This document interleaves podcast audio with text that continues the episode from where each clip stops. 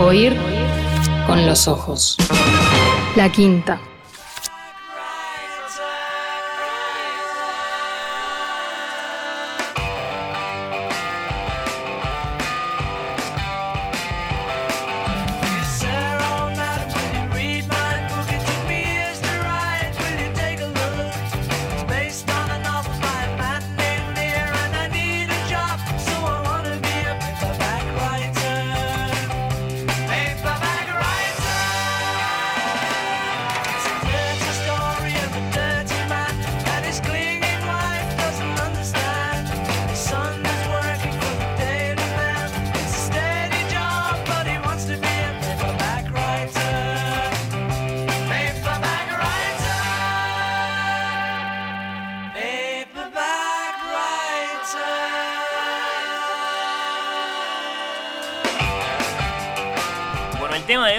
Escribir. Escribir. Y arrancamos con tremendo aporte de la oyente Soledad que nos manda un bello pasaje de Leila Guerriero que concluye escribir, amasar el pan, no hay diferencia. Después lo vamos a leer con un poquito más de desarrollo. Me gustó mucho esto, ¿eh? Bueno, escribir. ¿Ustedes escriben? Empezamos a conversar de a poquito acerca de la presencia de la escritura en nuestras vidas. ¿Qué dicen? Y esa es la pregunta, ¿no? ¿Ustedes escriben?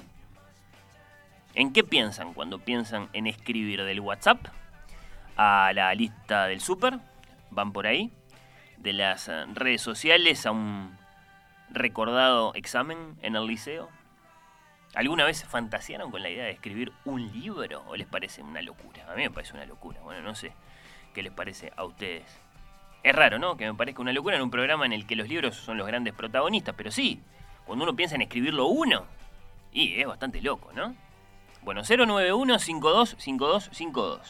Escribir. ¿En qué piensan cuando piensan en escribir? ¿Cuál es la presencia de la escritura en nuestras vidas? A ver qué nos cuentan. Lo que yo, que ciertamente no paso del tweet de la mencionada lista de compras, del guion de Oír con los Ojos, que acá lo tengo.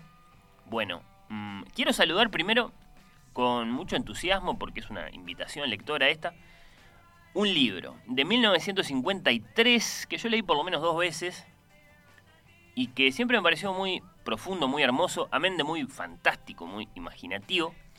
Se titula, es un libro muy famoso, vamos, El grado cero de la escritura. Repito, el grado cero de la escritura, como que trae lenguaje de otro lado, ¿no? Que no es de las letras, trae lenguaje, no sé si de la física, o de dónde, creo de la lingüística en realidad, pero bueno, a su vez la lingüística tiene su acuse de, recibo de influencia científica, desde luego que sí, se postula como ciencia, qué sé yo, bueno, no, no me hagan descender eh, a esas aguas, por favor. Bueno, el grado cero de la escritura del admirable ensayista francés Roland Barthes, ese libro inaugural, el libro que lo hizo famoso a Barthes, en el que logra, esto sí, ¿eh? Esto lo confirmo desde mi experiencia lectora, una gran sacudida de nuestras conciencias acerca de qué cosa es la escritura, ¿no? Esa sacudida en realidad es vieja, tiene nombre, se llama poesía esa sacudida, pero bueno, digamos que Bartes entra por otra calle a este asunto, la escritura, la escritura, ¿cómo decirlo? Bueno, esa segunda memoria, ¿no? Ese gran respaldo, esa forma tan noble de guardar las cosas, escribir. Por eso yo también traté de preguntarlo de manera amplia, ¿no? ¿En qué pensamos cuando pensamos en escribir? Creo que podríamos hablar de infinitas cosas. Quizá lo primero de lo que habría que hablar si nos propusiéramos pasear por este gran asunto en serio, pero no, no lo vamos a hacer. Tomaría un tiempo infinito, solo vamos a nombrar algunas cosas muy irresponsablemente. Bueno, quizá lo primero de lo que habría que hablar, bueno, quizá lo primero es leer, ¿no? Escribir, leer, leer, escribir. Y bueno, precisamente, lo primero sería, acaso, hablar de contextos socioculturales y alfabetización. Porque uno piensa en escribir y, como dice Leila Guerriero, amasar el pan, o respirar, si quieren decirlo de otro modo, pero no es del todo así si uno lo piensa con mirada amplia, ¿no? En todos lados es igual esto de aprender a escribir como una cosa esencial para la vida. Y bueno, todo indica que no. Es una primera pregunta y todo indica que no. La, la UNESCO celebra en este sentido un Día Internacional de la Alfabetización en septiembre. Es un día de preocupación universal, no es un día de celebración universal. Toda vez que se habla de casi 800 millones de jóvenes y adultos analfabetos en el mundo, con una mayoría de mujeres además, y con un mapa muy contundente en cuanto a desigualdad entre los continentes. Hay un acento puesto además en las consecuencias terribles que está teniendo la emergencia sanitaria mundial mm, a propósito de este drama, el del analfabetismo, por la interrupción, bueno, ¿no? De infinitos programas educativos de lectoescritura. Pero bueno, eso tal vez sería lo primero en lo, en lo que deberíamos detenernos, pero en lo que no nos vamos a detener, siguiendo y con cosas un poco más alegres. ¿En qué pensamos cuando pensamos en escribir? Y bueno, capaz que no es tanto más alegre esto el WhatsApp. Creo que es una de las primeras cosas en las que pensamos en este momento, ¿no? El WhatsApp. La presencia de la escritura en nuestras vidas, el WhatsApp, sí. Mm, me parece que puede ser eh, una de las primeras cosas. A ver qué me van diciendo ustedes, por ejemplo precisamente a través de esta misma vía. Me gustaría saber escribir y llegarle a los demás con mis palabras. Pero me declaro luchador incansable, no me rindo. Admiro a aquellos que pueden. No me rindo, de todos modos. Bueno, me gustaría saber escribir. Es un buen mensaje, de hecho, para arrancar a conversar sobre esto, porque una de las preguntas que nos vamos a hacer también, después va a venir la escritora de este programa, Nati Mardero, es si esto de escribir se puede aprender, se puede enseñar. ¿Qué dicen los escritores al respecto? ¿Qué dicen los escritores que escriben sobre escribir respecto de escribir? Bueno, Bioy Casares decía que escribir es mm, un intento de pensar con precisión. Está bien, ¿no? Si uno lo piensa eh, en base a cualquier clase de ejercicio que uno pueda hacer, con un pensamiento y con el acto de bajarlo después a una libreta o a un procesador de texto. Uno piensa algo, lo escribe e inmediatamente la escritura lo obliga a pasar en limpio eso que pensó, a decirlo un poco mejor, a elegir las palabras, bueno. Después, acaso cuando uno tiene frente a sí eso que escribió, viene ese gran asombro antiguo, ¿no? La línea de símbolos ¿Qué es esto de las palabras acostadas en una hoja, después de todo? También se pregunta eso uno. ¿Qué otra presencia de la escritura en nuestras vidas? El mail. ¿Qué pasa con el mail? El mail que en algún momento fue lo nuevo, ¿no? Respecto de la carta, que hoy también va retirándose de a poquito, acaso, bueno, qué sé yo. El mail es una presencia importante de la escritura en nuestras vidas, creo. El correo, la carta, la correspondencia, la comunicación entre todos. Inés dice, es un talento. Ojalá lo tuviera. ¿Será? Es interesante lo que tira. Es un talento escribir. Puede ser, puede ser, un talento. Me deja pensando Inés, ¿eh? Me gusta su mensaje. Bueno, cuéntenme más, ¿eh? 091-525252. ¿En qué piensan cuando piensan en escribir? ¿En esa carta para un millón de amigos, acaso? El programa de Fede Medina, acá en eh, Radio Mundo, que promueve la escritura, los invita, los alienta, casi los compromete, diría, a escribir. Bueno, ¿en qué más? ¿En el jeroglífico acaso? Cuando uno piensa en la aventura de salir a conocer la historia de la escritura, que como ha quedado dicho acá en diálogo con Rafael Mandresi, es también la historia del libro, toda vez que la primera vez que se produjo un acto de escritura, bueno, tuvo que existir alguna clase de soporte. Entonces, la historia de la escritura y la historia del libro son una sola, o por lo menos vienen muy juntitas desde la noche de los tiempos es muy asombroso, muy mágico pensar en eso, ¿no? En las escrituras antiguas, aquellas que todavía estamos descifrando en muchos casos. Viniendo al otro extremo, qué sé yo, ¿cuál es la presencia más inconsciente, por así decirlo, de la escritura, la más natural, la que nunca nos detiene a pensar? La lista de las compras, tal vez. El papelito ese con dos o tres recordatorios pegado en la puerta de la heladera. Y de nuevo, el viaje. Nombré el soporte de la escritura, el junquito, aquel del libro de Irene Vallejo. Y viniendo para acá, el post-it pegadito en, el bordecito del monitor de la computadora, tan clásico. También, ahí la presencia de la escritura en nuestras vidas.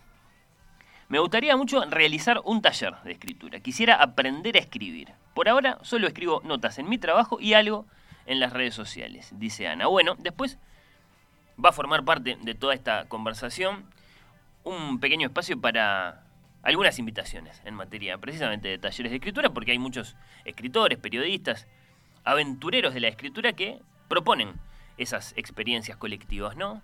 Se juntan y escriben. Y en principio, entre todos mejoran, ¿no? De eso se trata esa apuesta, ese lance. Después los vamos a escuchar a Javier Alfonso y a Javier Subillaga, que son amigos de este programa los dos, y que tienen propuestas en este sentido. Bueno, podríamos mencionar muchísimas otras, ¿no? Hemos hablado acá, por ejemplo, hace poco con Mercedes Estramil, la gran escritora uruguaya, que es una de tantas escritoras uruguayas que propone un taller de escritura creativa. No, y ella tiene su, su promesa, ¿por qué no decirlo? Mm, bueno, ¿dónde escriben ustedes? Cuéntenme, por favor, me interesa, ¿eh? En la computadora, en el Word. Mm, acá yo tengo, de hecho, mis, mis notas para este programa redactadas con dedos torpes y apurados, no muy buenos en dactilografía. Por mucho que, como dice Rafael, el teclado de la computadora se parece al de la vieja Olivetti, ¿no? Porque sí, bueno, redactados en un procesador de texto, sí, sí, sí. Buen día, me motiva a escribir el concurso de cuentos breves de perspectiva. Bueno, interesante. Fue muy divertido escuchar dos de mis cuentos en la radio. Mágico, dice esta oyente. Y bueno, sí, claro, por supuesto, esa es otra propuesta de esta radio. Yo mencionaba un millón de amigos, el programa de cartas de Fede Medina. Otra propuesta que promueve la escritura, como no, la escritura narrativa, no profesional de alguna forma, porque desde luego que estamos todos invitados a participar de esos grandes llamados que ya tienen tantas ediciones, ¿no? Así que me gusta también esta respuesta. ¿Qué más? Escribir bien seguro que es un talento, dice Dingo, como participando de la conversación con la otra oyente que decía eso, escribir es un talento. Me encantaría escribir, dicen por este otro lado, pero cuando leo y leo mucho, bueno, acá hay una clave, ¿no? Escribir es antes leer. Como tocar un instrumento es antes escuchar un instrumento, sí, sí, bueno, qué sé yo.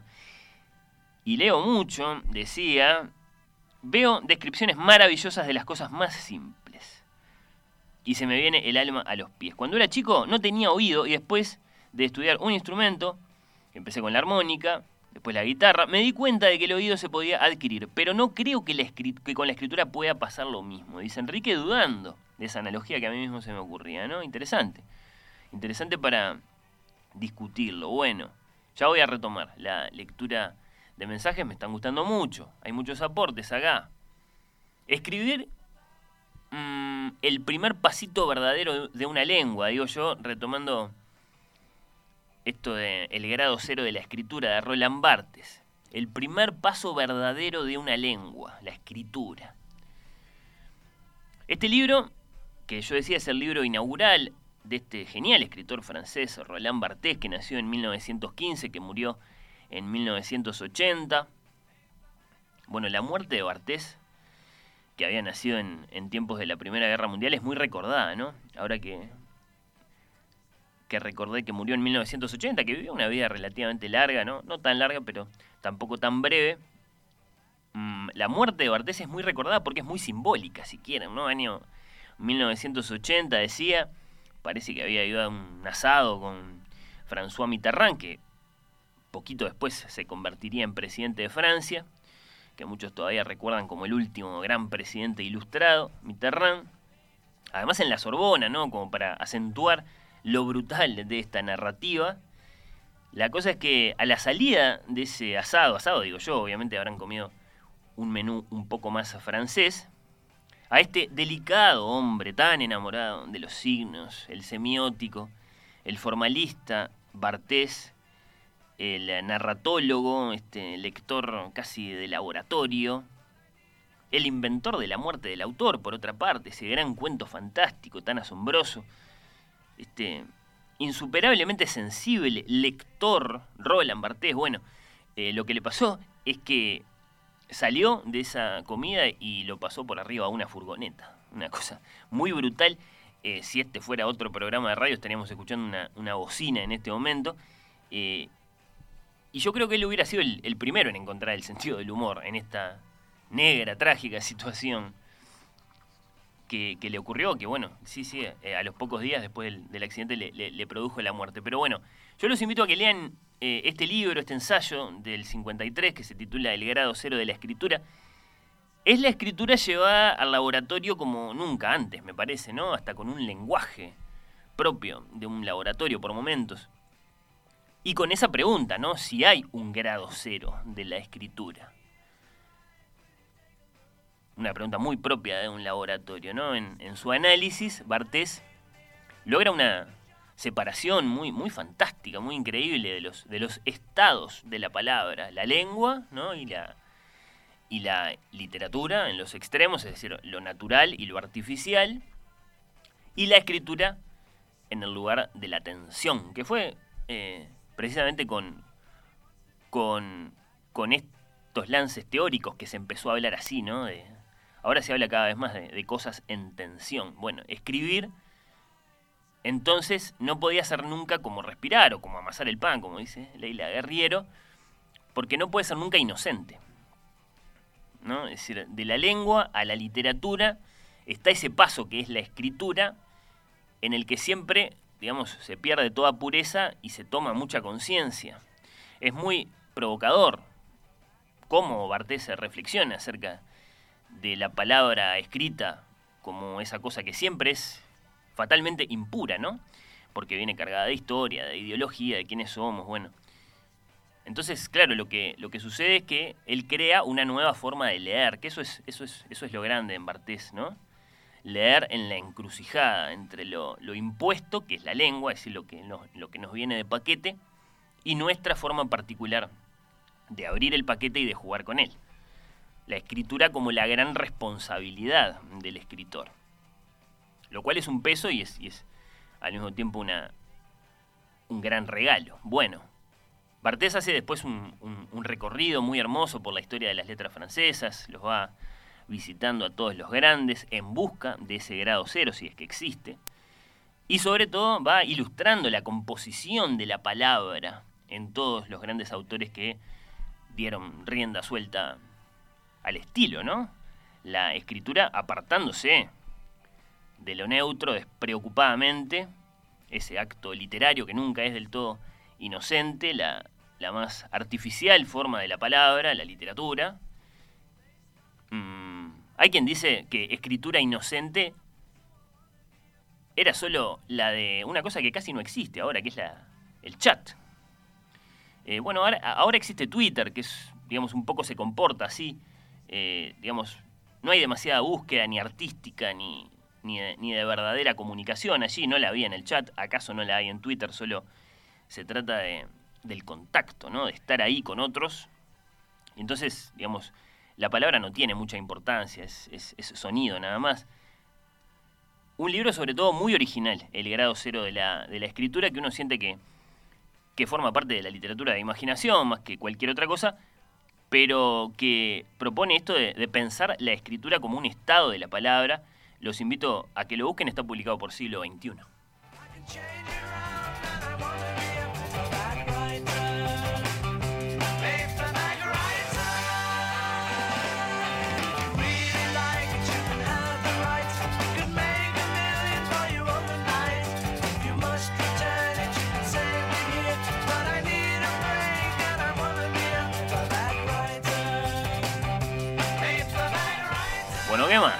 No me considero escritora, pero siempre me fue mejor comunicándome así, escribiendo lo que siento. Les he escrito cartas a mis hijos en distintas circunstancias, les han encantado.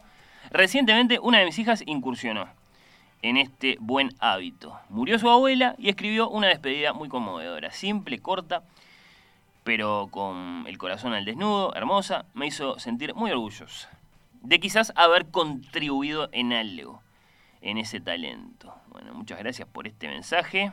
Esta es Gaby, ¿Qué más me cuentan los oyentes? Escribir nos permite eludir los límites personales y creer que todo es posible en el hoy, el ahora, el aquí, donde sea.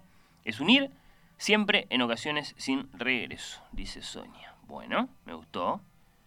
Las posibilidades de la escritura, acaso únicas. Lo de hoy me hace pensar en que tengo que empezar a escribir. Tengo que empezar a escribir esa historia que hace tiempo tengo dando vueltas en mi cabeza. Me encanta el programa, lo escucho cada vez que puedo, dice Diana. Bueno, me gusta. Me gusta. La presencia de la escritura en vuestras vidas o la tentación de la escritura en vuestras vidas. ¿Por qué no? Escribir es para mí mm, ir de mi juntarme con lo otro de mí. Bueno, caramba, lo voy a tener que leer más despacito esto. Escribir es, bueno, eso, juntarme con lo otro de mí. Llamar, llamarle imaginación, otro término, llegar a otra orilla, de otras cosas, los otros, bueno. Primero escribo sin lápiz, sin papel, dentro de mí, dice Liliana. Claro, bueno, sí, sí. Eso está muy bien también, ¿no? El texto eh, es escritura antes de ser escritura. Pero también un poco por eso decía Bioy Casares, escribir es un intento de pensar con precisión. Hay, hay un paso articulado allí muy transformador, evidentemente lo saben todos los que escriben. Escribir en mi caso tiene algo de ordenar las ideas o los sentimientos. Dice, en este mismo sentido, ¿quién lo dice? Soledad, bueno, bueno. Mm, elegir qué va primero, qué va después, qué se dice, qué no, qué palabras usar, claro, sí, sí, es todo, es todo un, reto de la comunicación, por supuesto, por, por, pequeño, por, por modesto que sea un texto. Bueno, me está gustando muchísimo. ¿En qué piensan cuando piensan en escribir? A ver si me siguen contando sobre la presencia de la escritura en sus vidas. 091-525252. Claro, es tan grande esto, ¿no? Uno piensa mm, en un nombre escrito con una ramita en un piso de tierra. Hay un, un famoso cuento, yo no me acuerdo si de, Leopoldo Lugones o de quién, acerca de un grupo de analfabetos, ¿no? Que se desafían a escribir y y que resuelven la situación así, con una ramita en un piso de tierra y a ver quién gana ese, ese imposible desafío. Bueno, uno piensa también, desde luego, en esos grandes maestros que son Pitágoras, Sócrates, Jesús, porque, bueno, porque estos son los grandes porfiados de la historia que dijeron no, nosotros no vamos a escribir. Maestros orales, sin excepción. Pitágoras, Sócrates, Jesús no dejaron palabra escrita, solo palabra hablada. Y en el caso de Sócrates, de hecho, bueno, Pitágoras, Pitágoras también, pero en el caso de Sócrates tenemos una gran invectiva, ¿no? Un, gran lance contra la escritura, hemos hablado muchas veces de eso. En el programa le parecía que atentaba contra la memoria, la palabra escrita, que la palabra que valía era la palabra hablada. Así que bueno, naturalmente que va, vale el, saludo negativo en este caso para ellos también. ¿En qué más piensa uno? Bueno, una etapa de escribir mucho, evidentemente, es es la educación secundaria, ¿no? Cuando empiezan los parciales, los exámenes y las essay questions, las preguntas esas que uno tiene que contestar desarrollando y desarrollando, como acaso no, no había hecho en la escuela, más allá de los, de los dictados, de alguna redacción. Entonces, uno piensa, sí, sí, en la, en la lapicera acelerando en un examen cuando el profesor pide la hoja. Escribir, escribir, escribir. Bueno. ¿Qué más? Bueno, hablando de la antigüedad clásica, ese momento en que las historias de Aquiles y de Ulises ya no pertenecieron más solo a la tradición oral, ese momento en que alguien, eso que llamamos Homero y que es un gran enigma según Irene Vallejo, bueno, fijó esas historias por escrito. ¿Qué más? ¿En qué más pensamos cuando pensamos en escribir? En un número de teléfono, en una mano, con lapicera. Eso también es escribir, qué sé yo. Mm, en los traductores, bueno, en las redes sociales, algunos de ustedes ya las mencionaron. No solo en la lapicera, desde luego, en el teclado, en la máquina de escribir, mm, en el adolescente que quiere ser como Cortázar. Yo me acordaba de eso también, porque creo que ese somos todos los, los que amamos la literatura en algún momento, como Cortázar o como tantos otros escritores de esos que nos encantan cuando somos jóvenes y los queremos imitar, queremos ser como ellos, queremos escribir. Bueno, por supuesto, qué sé yo en los escritores que sueltan la mano bajo alguna clase de consumo, como Samuel Taylor Coleridge, como Tomás de Quincy, que solo escribían bajo los efectos del opio. También en ellos podemos pensar. Mm, en los escritores que escriben sobre escribir. Yo le pedí a Nati que me traiga recomendaciones en este sentido. Me gusta eso. ¿Saben de qué más me acordaba yo? De García Márquez. De García Márquez y aquello de que mm, solo podía escribir si, si, tenía bien calefaccionada la, habitación, ¿no? Si podía escribir en cualquier situación menos con frío. García Márquez lo, lo ha contado él mismo. Por eso, lo último que empeñaron con Mercedes, su esposa, para poder comer, bueno, mientras Gao escribía Cien años de soledad, fue la estufa. Lo último que empeñaron fue la estufa, porque García Márquez podía escribir en cualquier situación menos con frío. Bueno, por supuesto pienso en Borges, dictando, esa era otra forma de escribir, el Borges ya ciego, que no escribía él mismo, escribía a través de otro. Y bueno, qué sé yo, en tantas otras cosas. Yo me he guardado también como pensamiento evocador, ¿no? A propósito de esto de escribir, el placer de iniciar una nueva libreta. Seguro que lo, lo experimentaron alguna vez.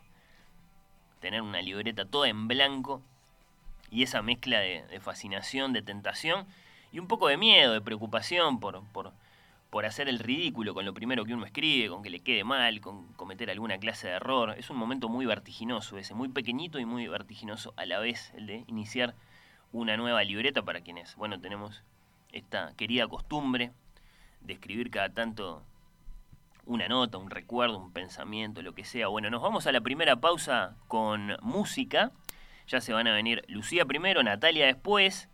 Y nos vamos a la pausa con música saludando a dos de los protagonistas de hoy, a Roland Bartés y al violín. Bartés tiene otro libro, también muy lindo, muy, muy lindo, que se titula Fragmentos de un discurso amoroso. Ese libro en el que hablan con franqueza incomparable, porque bueno, nunca tuvieron tanta conciencia de sí mismos, ¿no? Y entonces de lo que significan cada uno de sus clichés. Los amantes, hablan los amantes, habla la voz del amante, por esos fragmentos de un discurso amoroso. Y una cosa muy memorable que se lee en ese libro de Roland Barthes, hablando de escribir, es el que escribe, escribe para ser amado. ¿No? Como contestando a la pregunta, ¿para qué escribir? Bueno, para eso, para que a uno lo amen. Casi como si Bartés dijera, oh querido lector, yo también, si escribo, escribo porque sueño con el día que me quieras.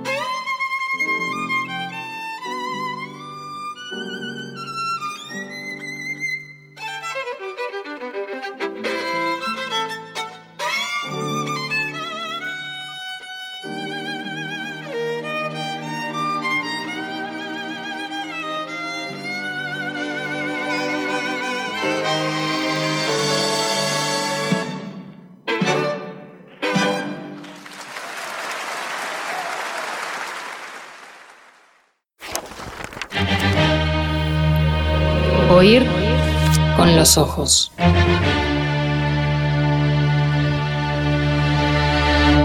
Temporada 5. Bajo los efectos de la lectura. Oír con los ojos.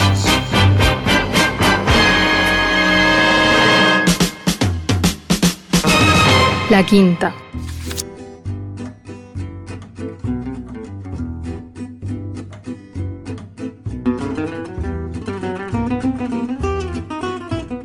Atrás conversábamos con Lucía acerca de la recordada carta en que el periodista Leonardo Abercon renunciaba a la docencia cansado de la dispersión y el desinterés, decía él, de sus estudiantes. No, la tienen presente. Me cansé de pelear contra los celulares, decía Abercon en aquella carta. Y en uno de los pasajes que yo más recuerdo, que más me llamaron la atención a mí, decía también, bueno, a esos estudiantes les habían matado la curiosidad. Con cada maestra que dejó de corregirles las faltas de ortografía les enseñaron que todo da más o menos lo mismo concluía este periodista ex docente. Entonces yo le pregunté a Lucía, en tanto que docente, cuál era su experiencia precisamente con eso, con las faltas de ortografía, ¿no? Y nos pusimos a conversar, ¿no? Y ella me dijo una cosa en la que yo me quedé pensando después, los problemas de ortografía de un alumno no se solucionan devolviendo una hoja llena de tildes y subrayados y notitas con lapicera roja. ¿no? Fue ahí que decidimos que íbamos a hablar sobre escribir, sobre este gran tema, acá en el programa. Mm, se lo propuse a las dos, a Lucía, a Natalia, que después se va a venir con su capítulo, escritores escriben sobre escribir y bueno, queríamos proponérselos a ustedes también, ¿no? Para preguntarles, como hacía en el arranque, y vamos a hacer todavía un rato más, por la presencia de la escritura en sus vidas, ¿no? Y, bueno, ya, ya, ya han aparecido un, montón de, respuestas. Y, bueno, también se trata de, acompañar el aporte que, hace Lucía, que a mí me gusta muchísimo, porque la respuesta a la pregunta frente a qué clase de problema estábamos cuando tenemos un problema de faltas de ortografía, bueno, me, pareció muy, muy provocadora. Entonces, bueno, eh, Lucía, para pasar en limpio, primero que nada, tu, tu experiencia en el mundo de la, de la educación. Vos has sido docente de literatura en secundaria, pero bueno, varias cosas más, ¿no? Sí, bueno, yo empecé laburando hace muchos años en, secundaria pública, especialmente en liceos nocturnos, lo hice durante mucho tiempo. También laburé en, la educación privada, en secundaria. Eh, siempre trabajé, o casi siempre, con, los años más, más avanzados, chiquilines más grandes, con bachillerato, sí, quinto, sexto. Este, y también con gente grande, con adultos, cuando, pude, ¿no? Con, la enseñanza en el nocturno. Después, desde hace unos años, trabajo también en la universidad. En la universidad soy asistente en cursos de, literatura y en cursos de lengua. Eso hace que muchas veces, o sea, yo no estoy a cargo de los cursos, pero colaboro, este, por ejemplo, muchas veces corrigiendo, ¿no? Entonces eso también implica tener algún, tomar algún tipo de postura respecto a cómo se corrige. Este, los exámenes, los parciales, bueno, y cualquier profesor sabe, cualquier profesor de secundaria sabe que gran parte de la vida del docente es, corregir. Muchas y muchas horas dedicadas a eso. Y desde hace un, no mucho tiempo, un año, estoy trabajando en una parte de la universidad que es un programa de lectura y escritura académica. Y eso también me ha ayudado bastante a, pensar sobre estos temas. Por eso cuando, cuando vos me escribiste por el tema este de, de la mención a las a la no corrección en las faltas de las faltas de ortografía en la carta de Abercorn, a mí me dio para, digo, tengo cosas en la cabeza que, que estaba pensando, ¿no? es que tenga tampoco ninguna solución mágica, eh, pero es un, es un tema que, que, me parece interesante sobre el que, sobre el que he pensado bastante. Sí, sí. Por, por, por, por, mi doble posición de persona que escribe eh, y persona que corrige este, en, distintos, en distintos niveles, ¿no? Sí. Eh, jubilemos la ortografía, dijo alguna vez García Márquez en uno de esos discursos, ¿no? Eh, en los congresos de la lengua, ¿no? Eh, la llamó terror del ser humano desde la cuna. Eh, por ahora, sin embargo, eh, bueno, a la... A la Exagerado, como siempre, Gabo, ¿no? Pero Expresivo, por eso, también, por eso también lo queremos, claro. hiperbólico. Hay una cosa que hay que decir, que cuando García Márquez salió a decir esto, que fue hace unos cuantos años, pero yo me acuerdo bien, porque salían artículos de diario, etcétera, este hay que decir una cosa que es que García Márquez en realidad al, decir esto, ¿no? al pedir jubilar la ortografía y, al, pedir que, bueno, que la H muda al principio de la palabra no sea necesaria, no sea obligatoria, en realidad está, eh, no está haciendo ningún, ningún gesto disruptivo. Esto me parece que es importante de, remarcar. En los hechos, eh, el español del área latinoamericana tiene una larguísima tradición de poner, eh, de poner la ortografía en cuestión, pero no, de, pero no de poner la ortografía en cuestión como decir, bueno, cada cual que escriba como quiera, sino de poner en cuestión la ortografía que emana del centro regulador de la lengua castellana, que es la Real Academia. Claro. Entonces, mm, incluso, incluso la, la mismísima Real Academia, que tiene esa tradición tan fuertemente eh, eh, de, apegarse a la norma, si ustedes, si, uno va simplemente a mirar este, información que está disponible para cualquiera, ¿eh? ¿no? Esto yo no lo sé por, por especialista para nada en, historia de la lengua española, ni, especialista en gramática, que no son para nada mis, áreas, ¿no? Pero eh, Nebrija, que es el autor de la primera gramática castellana, se creó por allá por el 1492, ya había planteado la conveniencia en que, de que hubiese una ortografía que fuera simplificada, ¿no? En donde lo que uno dice y la palabra que escribe, la letra, es decir, el grafema que se corresponde al fonema, fuese unívoco, ¿no? Si, por ejemplo, si yo no pronuncio un, el grafema H, entonces no lo escribo. No sé si me estoy explicando. Sí, sí, clarísimo.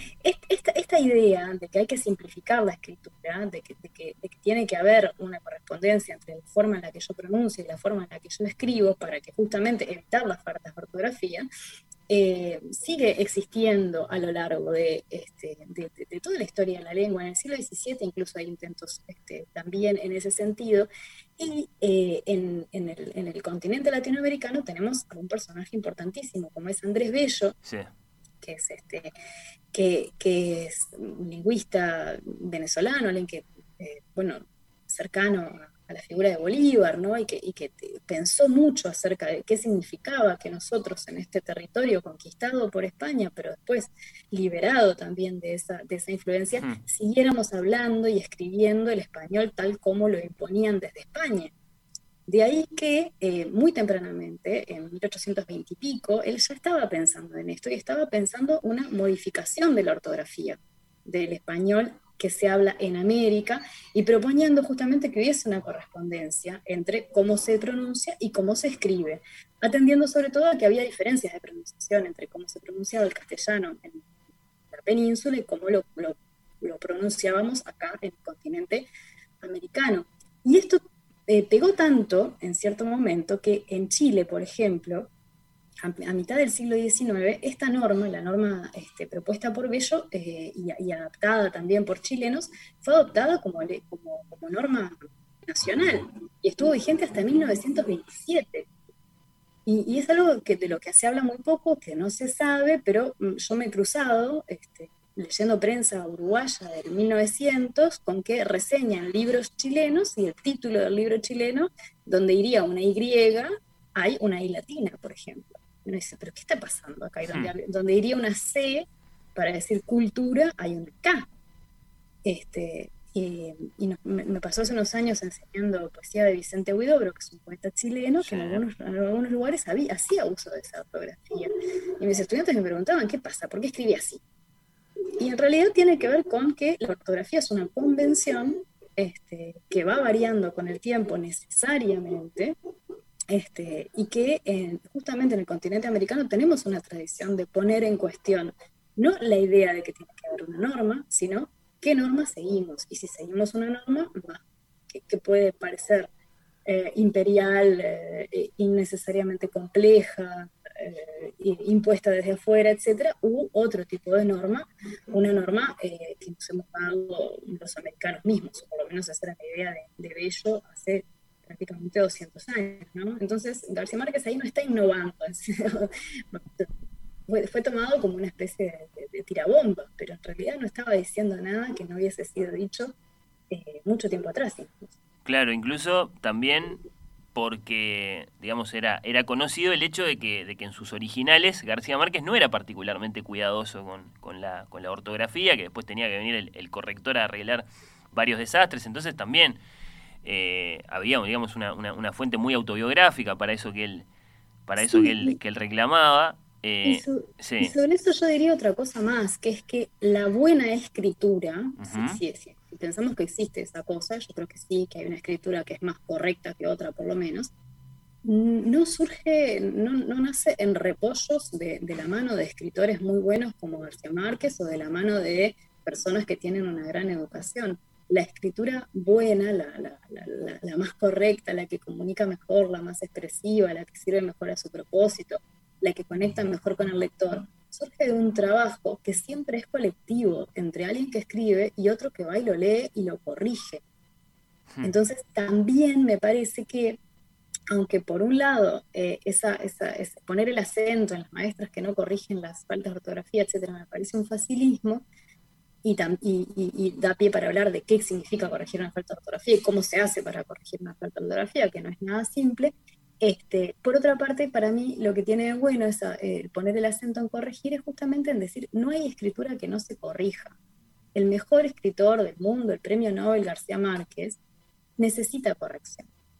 Todos necesitamos que alguien nos lea y nos diga, che, acá esto no este, esta parte no se entiende, bueno, hay capaz que no son problemas de fotografía, sino de taxis, esto se podría decir de, otra manera, aquí eh, esta palabra eh, todos. Y, estoy hablando, los libros que nosotros abrimos y que me parece que son, que son una maravilla de escritura, han pasado por procesos larguísimos de corrección. Y está bien que así sea. La escritura es inseparable de la lectura. Eh, a mí en algún momento me, impresionó mucho pensar, creo que viene de la escuela esto, en la ortografía, como en esos enormes tacos de madera que le ponen los mecánicos a los autos cuando les sacan las ruedas para que no se les caigan encima bueno, eh, así, ese, tilde puesto en su lugar, ¿no?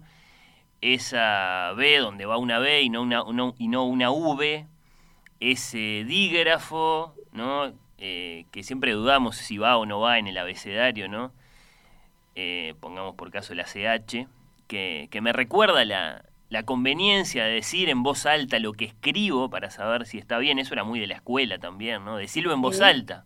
Y está bien. Claro. Es, un consejo que seguimos dando en secundaria, por lo menos yo lo sigo dando, lo sigo dando en secundaria, lo uso yo misma, yo escribo un párrafo y me lo leo en voz alta. Claro, escribir es decir también, ¿no? Entonces, bueno. Muchas eh, veces ayuda mucho, sí ahí eh, todo esto cobra, cobra valor de, imprescindible, ¿no? Uno que, de pronto se puede llegar a quejar de las exigencias de la, de la ortografía. Ahora, de todos modos, imprescindible y todo, es, es evidentemente un, un, este, un, territorio de discusión este, de la ortografía y, así lo ha sido a lo largo de la historia en el que le hemos sacado y agregado al idioma muchísimas cosas, ¿no? Y, siempre está como, como, en, como, en, como en revisión. Lucía, eh, de tu experiencia, unos docentes corrigen siempre y otros no tanto, ¿es así?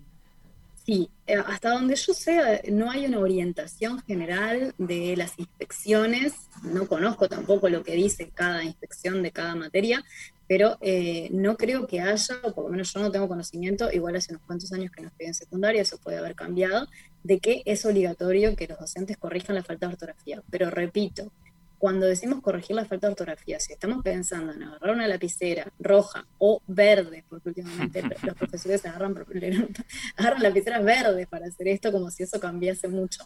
Eh, y empezar a hacer círculos. Es más bueno, decir, con lapicera verde, es un poco menos, menos mala onda. Se, expandió la idea de que era mejor, este, de, que era mejor usar la verde, que era mejor no señalar todos los errores. Entonces, de nuevo, hay, un, hay, hay una confusión enorme. Corregir no es lo mismo que señalar un error. Bien. si, si el estudiante escribe, está y claramente está tratando de usar el verbo estar en presente del indicativo tercera persona del singular él está triste, pero no le puso una tilde al está. Y yo lo único que hago es hacerle un círculo alrededor de la última A o ponerle yo misma el tilde. Yo no estoy corrigiendo, yo estoy señalando el error y no estoy ayudando, o no necesariamente estoy ayudando a que el estudiante entienda que lo que está detrás de esto es una norma que dice que los tildes tienen este funcionamiento. Para, te detengo ahí, Lucía. ¿Qué, ¿Qué harías en un mundo ideal ante ese tilde que faltó? ¿Qué haría? Bueno, muchas veces ese tilde falta, por ejemplo, el tilde en el está o el tilde en el él cuando es pronombre, sí. pronombre personal, ¿no? Él, eh, él vino, él, llegó, él se fue, es decir, el él que se, corresponde con ella, en femenino, eh, es uno de esos errores así típicos. Entonces, ¿qué es lo que hace? ¿Qué es lo que haría uno? Bueno, seguramente lo marque, ¿no? Para que el estudiante cuando reciba su copia corregida lo pueda ver, primero que nada. no digo que no hay que marcarlo, digo que después hay que hacer una explicación. De por qué palabras que suenan igual, porque el auto y el vino, esos dos él no tienen diferencia de pronunciación. Ahí tenés un tilde que no hace una diferencia de, pronunciación como está esta, sino que es un tilde que está justamente para marcar que son dos palabras distintas, el artículo y el personal. Tenés que hacer una, tenés que remontarte a qué, significa la palabra, por qué es importante escribirla, de, correctamente, qué norma es la que estás aplicando, por qué la norma es así. Y recordar también que hay normas que no son tampoco tan claramente defendibles o tan, tan fácilmente justificables. Si vos, este, si vos apuntás a que el estudiante lo, lo, incorpore por repetición, sí, claro, lo puede incorporar por repetición y es como incorporamos muchas de las reglas ortográficas. Después está, cuando, cuando la repetición ya no sirve, está la, la, explicación, la justificación, el hacer la historia de la palabra, ¿no? Porque que la palabra historia se escriba con H no, no se justifica por, por, ninguna cuestión relativa a la, a, la pronunciación o a, o a la, forma en la que decimos la palabra, sino por la historia misma de la palabra. Entonces, hay que convencer o hay que por lo menos proponer la idea de que si nosotros guardamos, mantenemos las, las H mudas al inicio de palabras es porque nos están contando la historia de la palabra y que la historia de las palabras importa. Y para eso hay que saber unas cuantas historias de las palabras que estén buenas y contarlas. Y en general eso tiene su efecto.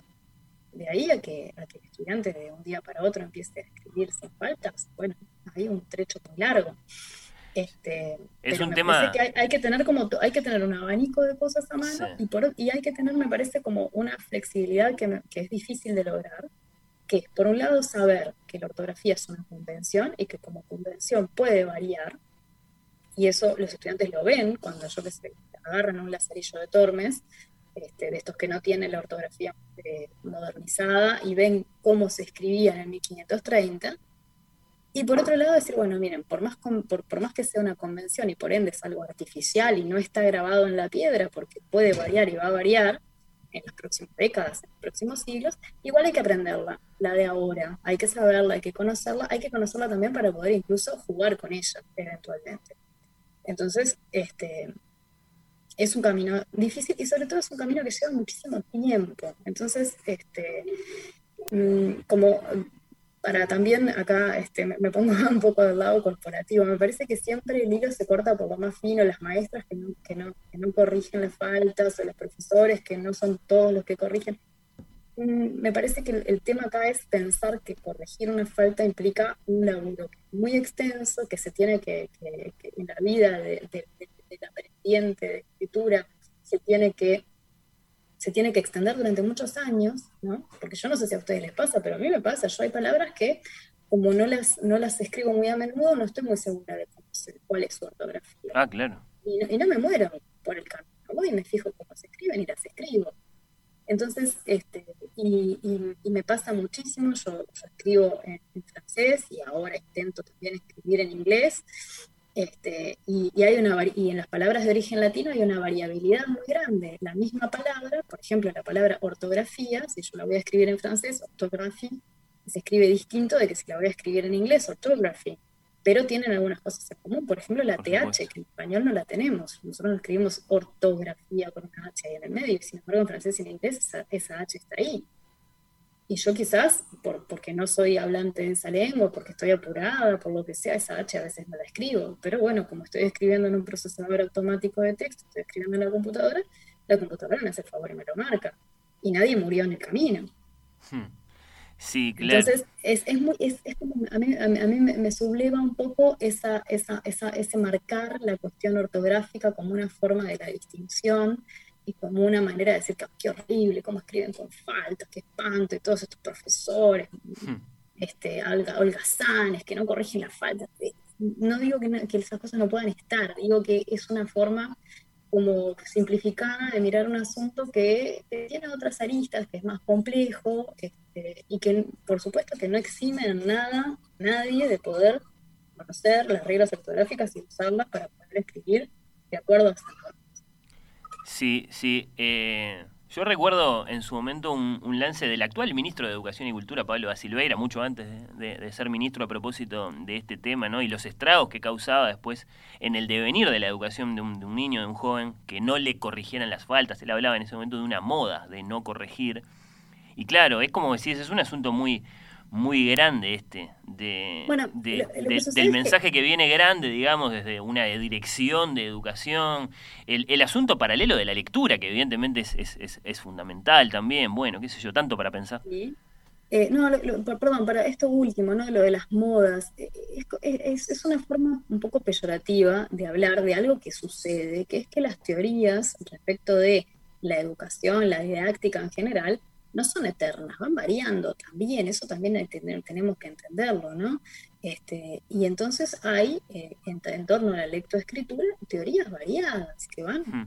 unas sustituyéndose a las otras, algunas quedan más tiempo, otras, algunas son muy discutibles, algunas tienen por detrás eh, grandes aparatos de marketing, por eso se puede hablar de modas quizás, o por eso quizás eh, esta persona como se estaba citando habla de modas, pero, pero de nuevo, es problemático porque, porque es como, es como si, si dijéramos que los profesores y los maestros este, seguían por cosas que les pasan a ellos por la cabeza, cuando en realidad los profesores y los maestros tenemos este, unas directivas, que son las directivas de, justamente de los ministerios de educación, que nos dicen, por ejemplo, a qué moda pedagógica nos tenemos que tenemos que acoger eh, en un momento y en otro. de, hecho, es una de las grandes quejas de los docentes a nivel mundial, que cada vez que cambia el ministerio te vienen a decir que hay que dar vuelta a toda tu, didáctica y empezar a hacer las cosas de tal o cual manera. Entonces, de nuevo, se corta el hilo por lo más fino que son, que son los profesores que además de todo, no solamente no corrigen la falta, sino que además son como una especie de bobalicones que siguen modas. Sí, para... Mm, eh, ojo, no, no, está claro tu. Sí, está claro tu, tu punto, Lucía. Me, me, me, parece muy interesante el, el, el, acento que pones, mirá, vamos a decirlo así, eh, para que quede clara la referencia. Es una nota de 2013 que le hacían al, al actual ministro Pablo da Silveira. El título de la nota era Los maestros dejaron de corregir las faltas y fue una catástrofe, ¿no? En el, en el sentido este de, de, señalar los, los bueno, las, las consecuencias ¿no? que, esto, que esto podía tener. Hay, una cosa con la que puedo estar de acuerdo también, perdón que, este, te sigo metiendo. No, no, claro. Porque es, un tema te quiero escuchar a vos. Que es que em, es cierto, es cierto que como, toda norma, ¿no? Sobre todo este tipo de. Eh, cuanto, más, cuanto más joven uno las aprenda, mejor. Evidentemente que es mejor que las normas ortográficas se internalicen cuando el estudiante está aprendiendo a escribir en los primeros años, porque después es mucho más difícil. Sí, sí, la alfabetización que sea lo más completa posible, claro. Eso, es lógico y eso de nuevo lo veo eh, eh, en mí misma porque yo aprendí a escribir en otros idiomas mucho más tarde este, y, bueno, mi, mi, mi, conciencia de la norma ortográfica en otras, en, en, francés, que además tiene una norma bastante compleja, eh, nada, no, no, no, es tan buena. Evidentemente que no, que no es buena, eh, porque yo lo escribí, lo aprendí a escribir en francés, o empecé a intentar escribir en francés muy grande.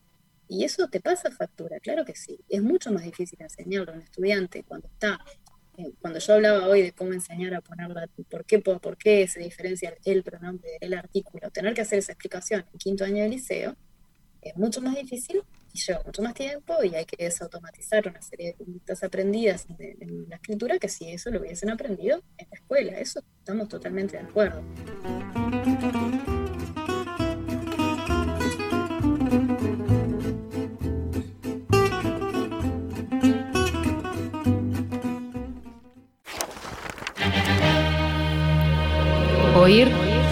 Con los ojos.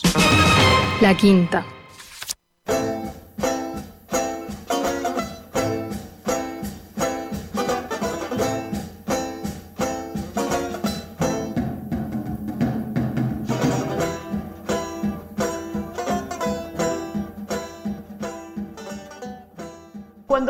Cuando planteamos esto del tema de escribir, bueno, eh, surge una pregunta básica, ¿no? Que es, ¿se puede enseñar a escribir? ¿no?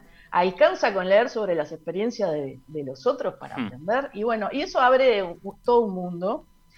Así que yo elegí eh, tres libros, hay muchos más, eh, podríamos tener un programa entero sobre libros, sobre escribir, pero elegí tres que me encantan porque, bueno, en su momento los subrayé mucho que son Mientras escribo, de Stephen King, que ya es un clásico de esto de los libros sobre escribir. Después uno que es más difícil de conseguir, pero que es precioso libro, que es Zen en el arte de escribir, de Ray Bradbury, otro escritor muy, muy querido. Y después El arte de la ficción, de David Lodge, del, británico David Lodge, que es escritor y además este, crítico. Bueno, empecemos para arrancar, mira, te traigo esta frase de, nuestra amiga Patricia Highsmith que ah, decía que es imposible explicar cómo se escribe un buen libro, pero esto es lo que hace que la profesión de escritor sea apasionante, la constante posibilidad de fracasar. Y bueno, me gustó esta frase de, Patricia porque es cierto, no se puede enseñar a, a escribir y como decíamos, hay este, unanimidad al respecto. Si se pudiera no... tendría gracia, vamos a vamos hasta el final del camino en un paso seríamos seríamos todos escritores y y, la literatura sería un embole, con perdón de la palabra. Sería un embole, sería un embole. Bueno, así que si partimos de eso, ¿no? Que no hay fórmulas mágicas, pero seguramente podemos a través de la experiencia de otros y del eh, análisis del trabajo de los otros, bueno, mejorar y pulir nuestras propias capacidades y talentos, si es que existe eso. Alguien, no sé si un oyente este, hablaba justamente de eso, ¿no? Que bueno, quizá esa uno tiene que tener, traer de fábrica también como una predisposición, quizá para, para escribir, como eso, que algunos tienen más facilidad para los números, otros para las letras. Sí, para la música, claro, sí. Para la música. Bueno, eh, a mí me gusta mucho esto de los libros, los ensayos este, o, las entrevistas donde los escritores hablan de, sus propias experiencias ¿no? o dan consejos. Y, bueno, he tomado, eh, no sé si, he seguido los consejos, pero por lo menos es como subrayado algunas, algunas cosas este, que me parecían importantes este, tener en cuenta. Así que bueno, si te parece, arrancamos por el primero de ellos, con Mientras escribo del señor Stephen King. Y capaz que podemos escuchar su voz también. Sí, sí, lo tenemos, a, Stephen, lo escuchamos a él mismo y después vos nos contás para aquellos de nosotros que no, no entendemos el inglés, qué demonios acaba de decir. Exacto. Number one, show, don't tell. For example, in the book I'm working on now, there's a spooky monster, and instead of describing it, I drew it. Number two, I cannot emphasize the importance of rewriting. I've been working on it for a few weeks, still working on the opening for my next book. Number three, to develop as a writer, you must be reading books constantly. Here are a few suggestions The Shining, Carrie, Salem's Lot, Pet Cemetery, Dolores Claiborne, The Green Mile, Under the Dome. Eh, Nati, ¿me parece a mí o está para la joda Stephen King? Ah, se está tomando muy para la joda este, esto de los tips para escribir. Stephen King tiene un gran sentido del humor. Contá, contá, contá esto. Podríamos pensar lo contrario. Este, esto es buenísimo, es un, pequeño videito que hizo para eh, uno de estos late, late, shows, ¿viste? En, eh, estos programas de entrevistas en, Estados Unidos. Y, es él eh, a la cámara dando eh, consejos, cinco consejos para, escribir. Y es muy gracioso porque dice, da consejos reales, ¿no? Como por ejemplo, muestra, ¿no? Puentes. Este, y él dice, yo lo estoy haciendo en mi último libro y, en vez de describir un monstruo lo dibujé. Entonces te muestra el dibujo, como un dibujo de un niño de un monstruo. O dice, no, tenés que leer mucho, por ejemplo, y, dice los nombres de, sus propios libros. Este, pero bueno, son todas este, cosas que él eh, también las dice de verdad. Y bueno, en este libro eh, precioso que es Mientras escribo, tiene una, historia bastante eh, peculiar este libro. No sé si se acuerdan que en, 1999 Stephen King sufrió un, accidente bastante grave. Vos hablabas de Bartes hoy, ahora más temprano. Y bueno, Stephen King también había salido a caminar y, fue atropellado por, por, una camioneta. Y bueno, y, y estuvo muy grave y eh, tuvo, no sé, como cinco operaciones en 10 días, tuvo eh, fracturas de todo tipo. Y bueno, tuvo una convalecencia bastante larga y entonces mientras eh, se recuperaba, comenzó a escribir este libro, que es una especie de autobiografía combinada con un manual de, escritura. Lo que lo hace justamente muy lindo y muy entretenido este libro es que él nos va contando su, vida, su evolución literaria, todas las penurias que atravesó eh, para convertirse luego en el, escritor eh, famoso que se convirtió.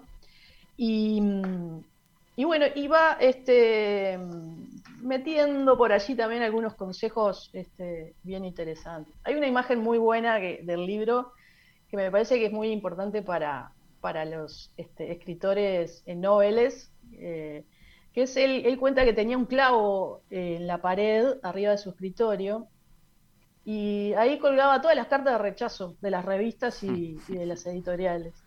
Y en un momento ese clavo se llenó de cartas que decían, no nos interesa, ¿no? Este, y, te muestras también esa cuestión de que, bueno, cualquiera se hubiera desanimado y abandonado la, tarea, ¿no? Hubiera dicho, me voy a dedicar a otra cosa porque esto de la escritura no es para mí.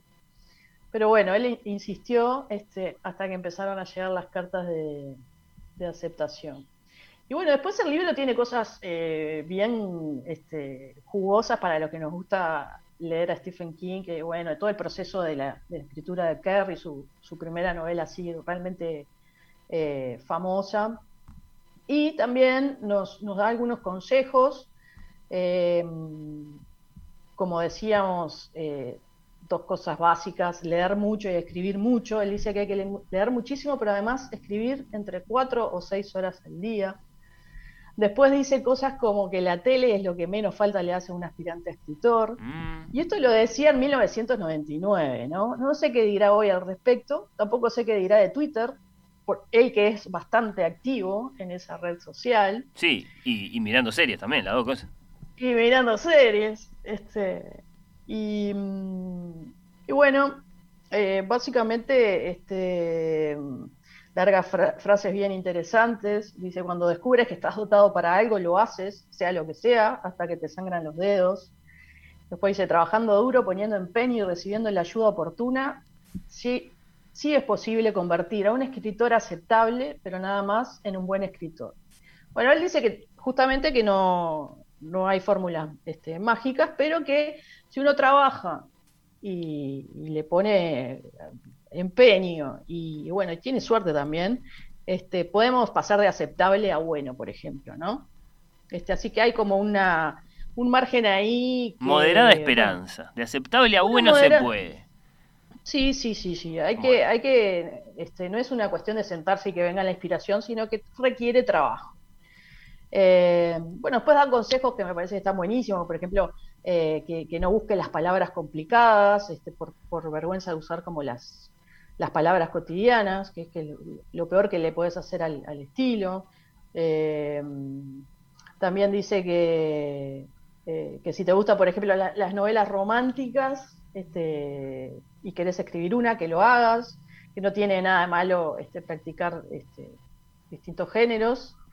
Eh, como no renegar de lo que te gusta por impresionar a, no sé, a los escritores, eh, a los amigos o, a la familia. Después, por ejemplo, le da un palito a la, crítica literaria, que bueno, que la crítica siempre estuvo un poco ensañada con él, Dice, la crítica literaria en gran medida solo sirve para reforzar un sistema de castas igual de antiguo que el esnovismo intelectual que lo ha alimentado. Los críticos especialistas siempre han recelado del éxito popular. Bueno, y así este, va mechando eh, cuestiones eh, técnicas y, literarias con su vida, que fue bastante eh, cuesta arriba, ¿no? muchas penurias económicas, este, problemas de alcoholismo. Me quedé pensando en eso último, Nati, porque si lo, lo adaptás un poquitito a aquellos de nuestros oyentes que están muy lejos de ser escritores, o aquellos de nosotros mismos que estamos muy lejos de ser escritores como yo, eh, eso de los críticos eh, les puede, digamos, mm, provocar la reflexión. Bueno, sí, porque siempre está el instinto de mostrarle a alguien lo que uno escribió. Y, hay que ver hasta qué punto eso ayuda, que a veces evidentemente ayuda, uno tiene confianza en ciertas personas, qué sé yo, eh, y hasta qué punto también hay que tenerse confianza aún en, en la inseguridad cuando, cuando eh, en definitiva de lo que se trata es de decir algo, ¿no? Porque escribir es eso también, es decir algo, después, bueno, contar algo o cantar algo cuando nos ponemos más complejos y literarios, pero, pero, pero me gustó. Eh, demoré un poquito en reaccionar cuando me lo contaste eso de los críticos, pero, pero quería compartirte. No, y bueno, y, pero eh, este, lo que tiene Stephen King, que es, es un tipo que es muy prolífico, tiene libros eh, mejores que otros, pero obviamente tiene un puñado de libros que son realmente buenísimos. Y, bueno, eh, más allá de su, de su, talento y su trabajo, eh, evidentemente hay una insistencia en llegar a un lugar que creo que es importantísimo. Este, si uno ve la, como la historia de los escritores que han llegado a tener un renombre, hay una cosa de insistencia, y, de creer lo que decís vos, creer mucho en lo que estás haciendo, que eso a veces es lo que marca la diferencia entre cruzar esa línea de, bueno, de, lograr los, los, objetivos. Si de algo es testimonio Stephen King es de que después de que soltás la mano podés escribir toda la vida miles y miles y miles de páginas. Hay que ver no solo la cantidad de libros que ha escrito este, este autor, sino lo extensos que son a veces, ¿no? Eh, mm, al punto de que no, no ha faltado a lo largo del tiempo quien ha dudado de la, de la, de la autoría de las novelas. ¿Cómo puede hacer este tipo para lograr producir estos novelones este, a, esta, este, a este nivel y con esta frecuencia? Bueno, es muy, muy, muy extraordinario eso, este, como, como testimonio de, de la capacidad humana de, de, expresarse por escrito. Sí, sí, evidentemente tiene una disciplina este, impresionante y bueno, son esa gente que que eh, se sientan a escribir este, muchas horas al día y ya lo tienen totalmente incorporado. Yo creo totalmente que él es el encargado de escribir su propia obra. Y no, sí, no Ah, pero es un enfermito que, bueno, este, se lo toma con, mucha seriedad. Y después quería pasar a un libro que es bastante parecido en el tono, que es eh, justamente Zen en el arte de escribir, este nombre tan particular, de el señor Red Bradbury, otro queridísimo autor. Y este libro es anterior al libro de King, es de 1994. Creo que los tres libros que traje son de los 90. Este, pero bueno, tienen muchas cosas en común y podemos escuchar un poco la, la voz del señor Red Bradbury para, para acercarnos un poquito. Dale, lo escuchamos y después. in a small green town and celebrate the wilderness constantly and be in touch with the wilderness because I went to school down through a ravine and up the other side to school. So I was in the ravine every day of my life, building caves or swinging on vines, pretending I was Tarzan. The ravine and something wicked this way comes, right? That's right. Yeah. It, it, became an influence. I, I first discovered I was a writer and forgot it in high school. Mm-hmm. I wrote a thing called The Ravine about this town ravine that I went through every day of my life. And it was a very personal experience. I wrote it when I was 17 and then didn't wasn't smart enough to see I was I had created an original piece. And then it was another five years after that before I wrote The Lake and discovered my real talent. But in the meantime, I was imitating Wodehouse and Jeeves, Sherlock Holmes, um, Tarzan, John Carter, all the wrong things. Instead of paying attention to my own nightmares. Bueno, ahí está el creador de Fahrenheit que- 451, de Crónicas Marcianas, El Hombre Ilustrado, tantos Divino, libros tan divino. queridos y admirados. ¿Qué Ahí decía, decía una Nati? cosa bien interesante, ¿no? Que, que decía que, que él había eh, descubierto eh, eh, que escribía eh, muy pronto, como en, en el, en el liceo, Ujú. pero claro, no se había dado cuenta y, y entonces perdía el tiempo imitando, que es algo que, que, bueno, los escritores este, jóvenes, o cuando alguien empieza a escribir, siempre es la tendencia como a imitar a lo, que a uno le gusta, ¿no? Este, entonces dice que, bueno, le costó un tiempo darse cuenta que él este, tenía cosas para, para contar.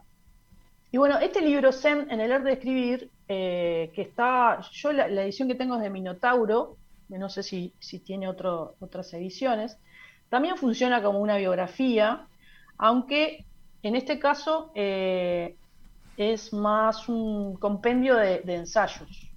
El tema es que en muchos de ellos habla de su infancia y sus inicios como escritor. Eh, también tiene esa cosa cercana, como el libro de Stephen King, muy didáctico. Este, ambos como que tienen una forma de, de conectar rápidamente con un, con un lector no necesariamente especializado en estos temas. Son muy buenos ellos en, en explicar conceptos difíciles de manera sencilla. Y creo que en ese sentido este, funcionan muy bien. Y bueno, También como que son partes- grandes escritores, Nati, ¿no? Los dos. Porque son grandes Sí. escritores. Y además porque, bueno, han basado su, su obra también en ser, este, de hablar de cosas importantes de una manera este, sencilla, en- entre comillas, ¿no? Eh, también hay una parte que es, es- está buenísima, que es, este, habla de su proceso de trabajo de crónicas marcianas, de, de Fahrenheit eh, 451, eh, nos hace sentir este que, viste, cuando lo- lees y sentís que te, te- te lo está contando a vos, ¿no? Como esa cosa de estamos compartiendo Sí. un momento que, este, y, y- y esa cualidad del libro es, es bien linda.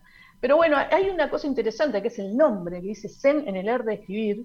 Y uno dice, bueno, pero ¿qué es eso del Zen este, que habla este, Ray Bradbury? Entonces, bueno, eh, básicamente eh, es más extenso de lo que yo voy a, a resumir, pero dice que uno tiene que alcanzar como un estado zen justamente a la hora de escribir y que para lograrlo, que no es tan, no es tan sencillo, basta conseguir tres pasos, que él dice que son trabajo, relajación y no pensar. Entonces, uno dice, bueno, sí, obvio, tra- eh, trabajar, eh, relajación o, no sé, concentrarse y no pensar en otra cosa, ¿no?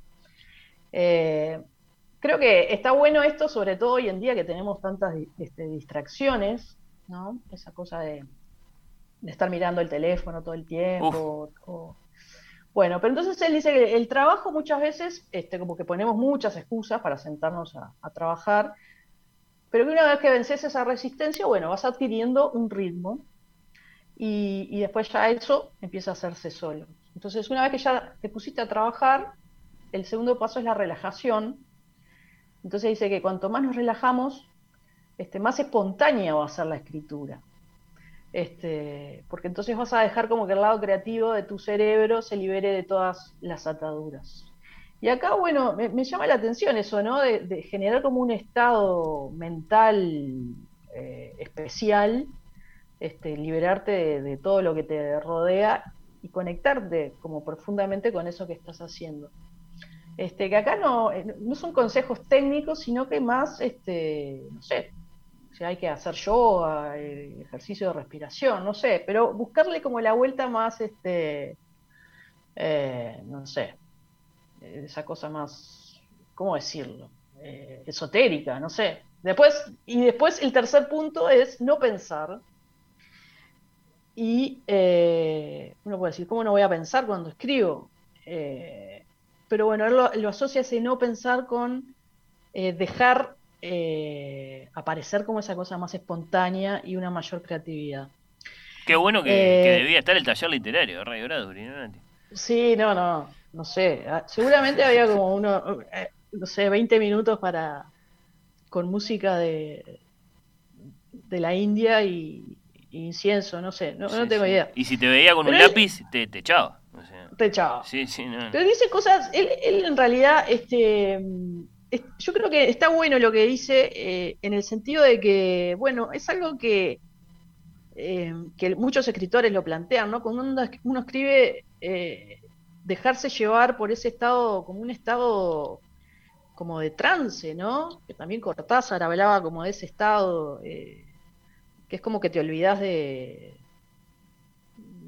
de lo que está sucediendo alrededor y estás realmente conectado con, con lo que pasa ahí en, en, el papel, en la pantalla, donde sea. Y bueno, y, y, él además plantea como esa cosa de, este, eh, no sé, hay una frase que dice que está buenísima, dice, hoy por la tarde incendie usted la casa, mañana abierta fría agua crítica sobre las brasas ardientes.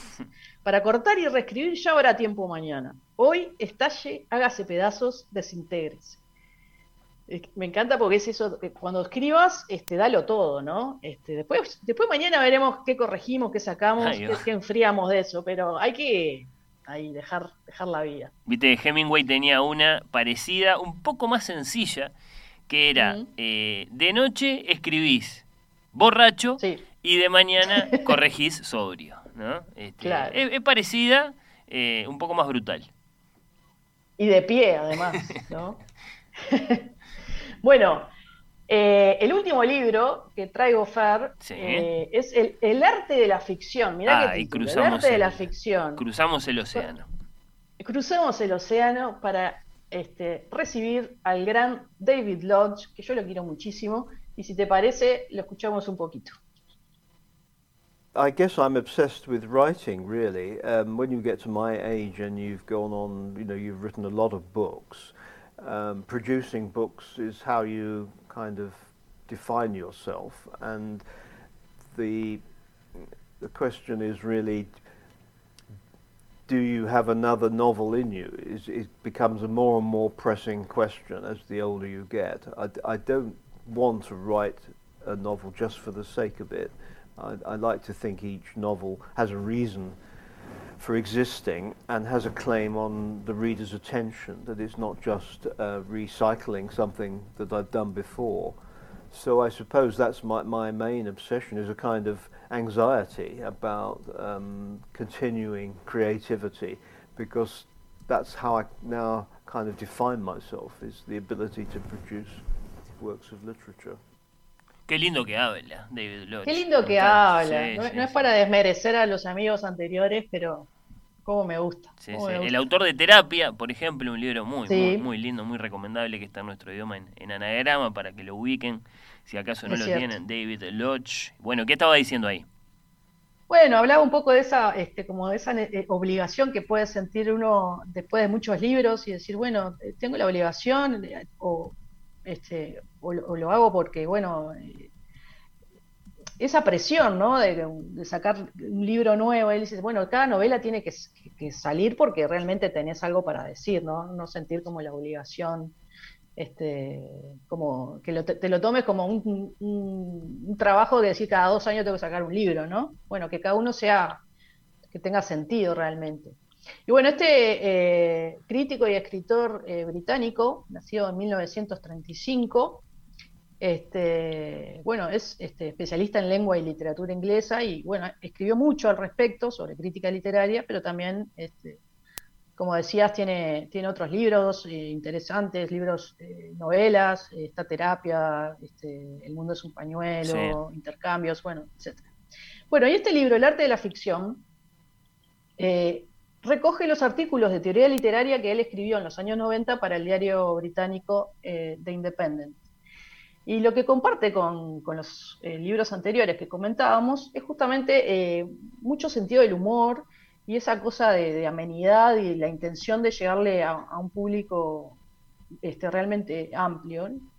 Y, lo bueno es que nos ayuda a entender un poco los mecanismos internos de la ficción esas cosas que seguramente las, reconocemos, pero a veces no, sabemos eh, nombrarlas este, o identificarlas este, formalmente. Y bueno, lo hace de una manera bastante entretenida y, analiza, este, partiendo siempre de uno o dos fragmentos de novelas clásicas o, modernas, eh, los principales aspectos y, posibilidades de, la de la ficción. Entonces, tiene capítulos, por ejemplo, dedicados al narrador, eh, o a la novela epistolar, eh, al realismo mágico, al simbolismo, a la ironía. Es decir, eh, son capítulos cortos que siempre parten de un ejemplo concreto y bueno, y te van este, llevando así de manera muy, muy entretenida este, y a la vez una manera bastante instructiva. vamos a encontrar acá, bueno, conceptos básicos de la literatura explicados con, estos ejemplos reales y, bueno, escritores muy diversos. Y él es un gran orientador, ¿no? Eh, por lo general, también tiene, por ejemplo, otro, otro libro muy parecido que se llama La conciencia de la novela, eh, pero que está más enfocado en el proceso específico de las novelas, pero que también tiene ese, ese espíritu este, instructivo y bueno, y siempre, eh, o habla de clásicos como eh, Henry James, eh, Martina Me encanta Henry James. Este, como los clásicos de, lengua inglesa. Mm, y, lo que me gusta de leerlo a, David Lodge es que te, despierta como esas ganas de volver a, libros que, que, ya leíste y capaz que los leíste de una manera un poco superficial y, también te, propone lecturas que quizás libros que no, conoces y que él por cómo lo, lo plantea te dan ganas de, ir a descubrir. A mí me pasó, por ejemplo, en este libro, en, El arte de la ficción, que él menciona a un escritor que fue bastante reconocido en los años 70, que se llama Leonard Michaels, y yo la verdad no tenía ni idea y lo fui a, buscar y que es un, un escritor de narrativa breve, muy interesante. Y bueno, eh, eso, te, leerlo eh, es como que esos libros que, que aprendes, pero además es, es como, como los libros este, anteriores, ¿no? Es como ese amigo que, que filtra lo complicado y te lo explica de una manera este, muy entretenida. Sí, hay que decir también, Nati, que Lodge, capaz que esto también lo distingue de Stephen King, de Ray Bradbury, tiene un gran sentido del humor, es un maestro. Uh, es un eh, maestro, de, la, un maestro. de la comedia, de la tragicomedia mm. humana, esto se, se refleja en, sus libros, ¿no? Eh, vos mencionabas recién a, Lodge y a Henry James, y claro, me vino a la mente una novela que yo leí en su momento que me encantó, eh, que se llama El autor, el autor, que es la historia de, la incursión en el teatro de Henry James, que fue una incursión muy catastrófica, ¿no? Desde el punto de vista de cómo le fue, le fue muy, muy mal. Es graciosísimo ese libro, desde un punto de vista muy, muy desolador por momentos, pero, pero, pero graciosísimo, con, con, con, ese humor de los grandes escritores eh, ingleses. Y, muy, muy eso te iba a decir, muy un humor muy británico, ¿no? Este, eh, sí, sí, es un, es un crack, la así que no, no dudo que sean muy, muy comunicativos estos, estos libros que estás recomendando. Yo creo que para... Eh, escuché ahí algún, algún oyente que decía que, escribía, pero que, no se animaba. Este, hay que animarse, eh, hay que sacarle la imagen del escritor como esa cosa inalcanzable. Y bueno, está bueno leer estos libros para empezar porque desmitifican bastante y, bueno, es gente bastante importante que te está diciendo, este, dale, metele, trabajá, este, te, tiro ahí unos consejitos, pero, pero bueno, este, si no te sentás a, trabajar no va a suceder nada, así que este, muy recomendados estos tres amigos que nos acompañaron. Ahí está, de los cuales dos están vivos, eh, Stephen King y David Lodge, que sepamos, están, están vivos. Sí, sí, sí, eh, De Stephen King tenemos, digamos, eh, pruebas de vida a cada rato, porque, bueno, vos lo decías, tuitea mucho. sí, sí.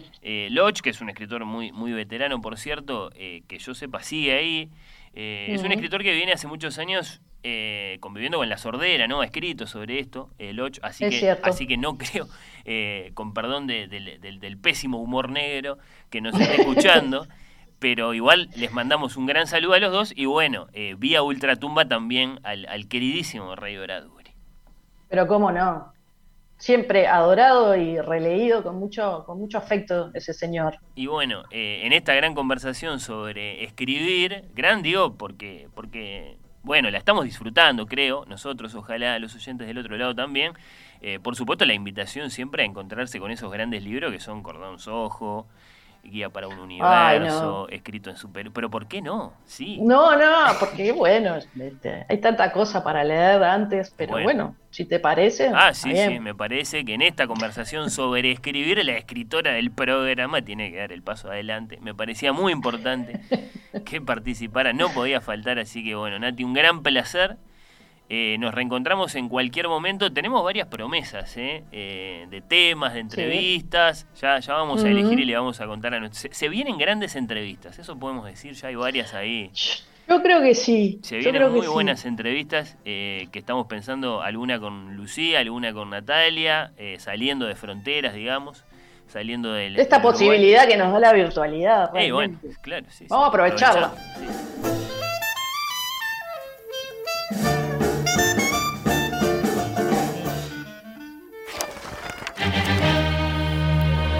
Oír con los ojos.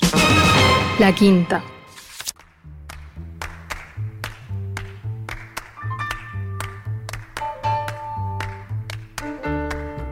Bueno, a ver qué dicen los oyentes. Por ejemplo, acá Patricia. Soy amante de la buena escritura, gran admiradora de quienes escriben bien. Creo que, con pocas excepciones, la mayor parte de la gente no escribe bien.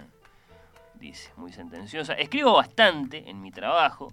Uso un procesador de textos.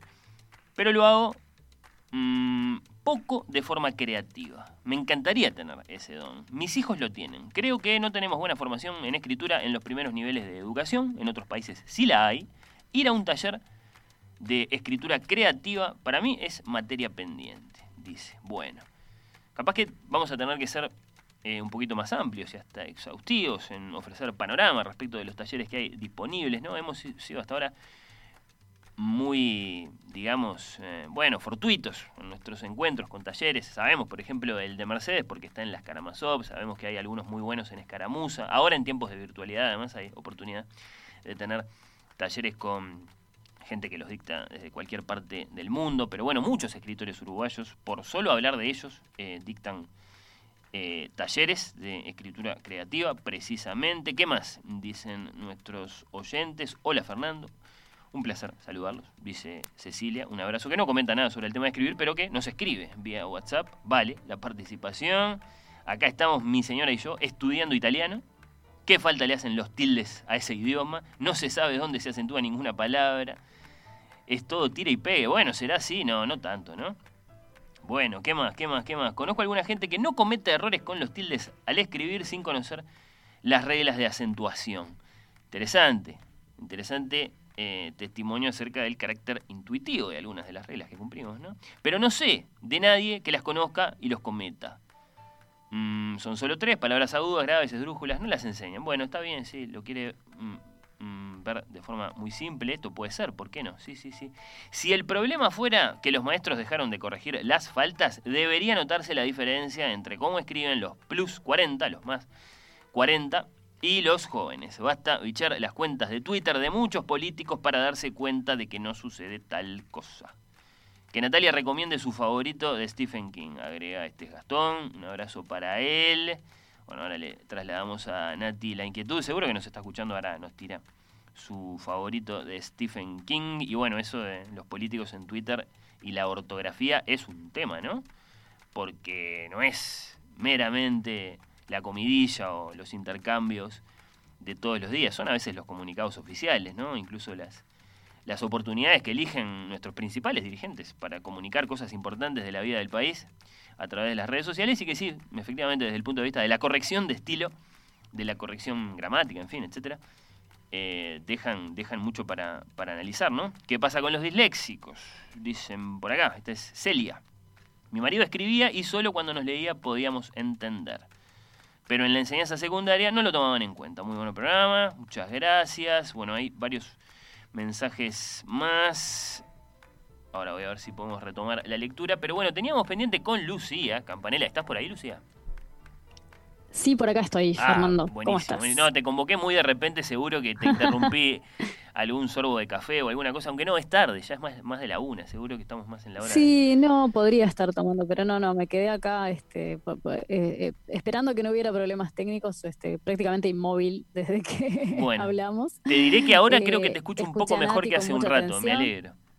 Bueno, que son la, la- la- la técnica y sus y, y- y- y sus formas extrañas de funcionar, misteriosas, No, sus vidas bueno, misteriosas. eh, yo estoy muy agradecido de que estés ahí eh, compartiendo el programa con, con nosotros. Y bueno, ahora eh, es el momento de preguntarte. Yo tengo acá unos memes que vos me mandaste. Preguntarte exactamente qué punto de vista te ayudan a ilustrar estos memes para esta conversación sobre escribir. Bueno, eh, me ayudan eh, escuchando lo que, lo que leías recién de los mensajes de la audiencia, que, que están buenos también, ¿no? Sobre todo esa reflexión última sobre que si hubiera tanta diferencia en la educación de, de unos años a esta parte, se vería una, una mejor redacción y una mejor ortografía en los mensajes de ciertas representantes políticos y no Sí. se ve. Estoy totalmente de acuerdo y me preocupa sobre todo cuando es eso, cuando son este, mensajes oficiales, ¿no? Que a veces incluso este, generan dificultades de comprensión.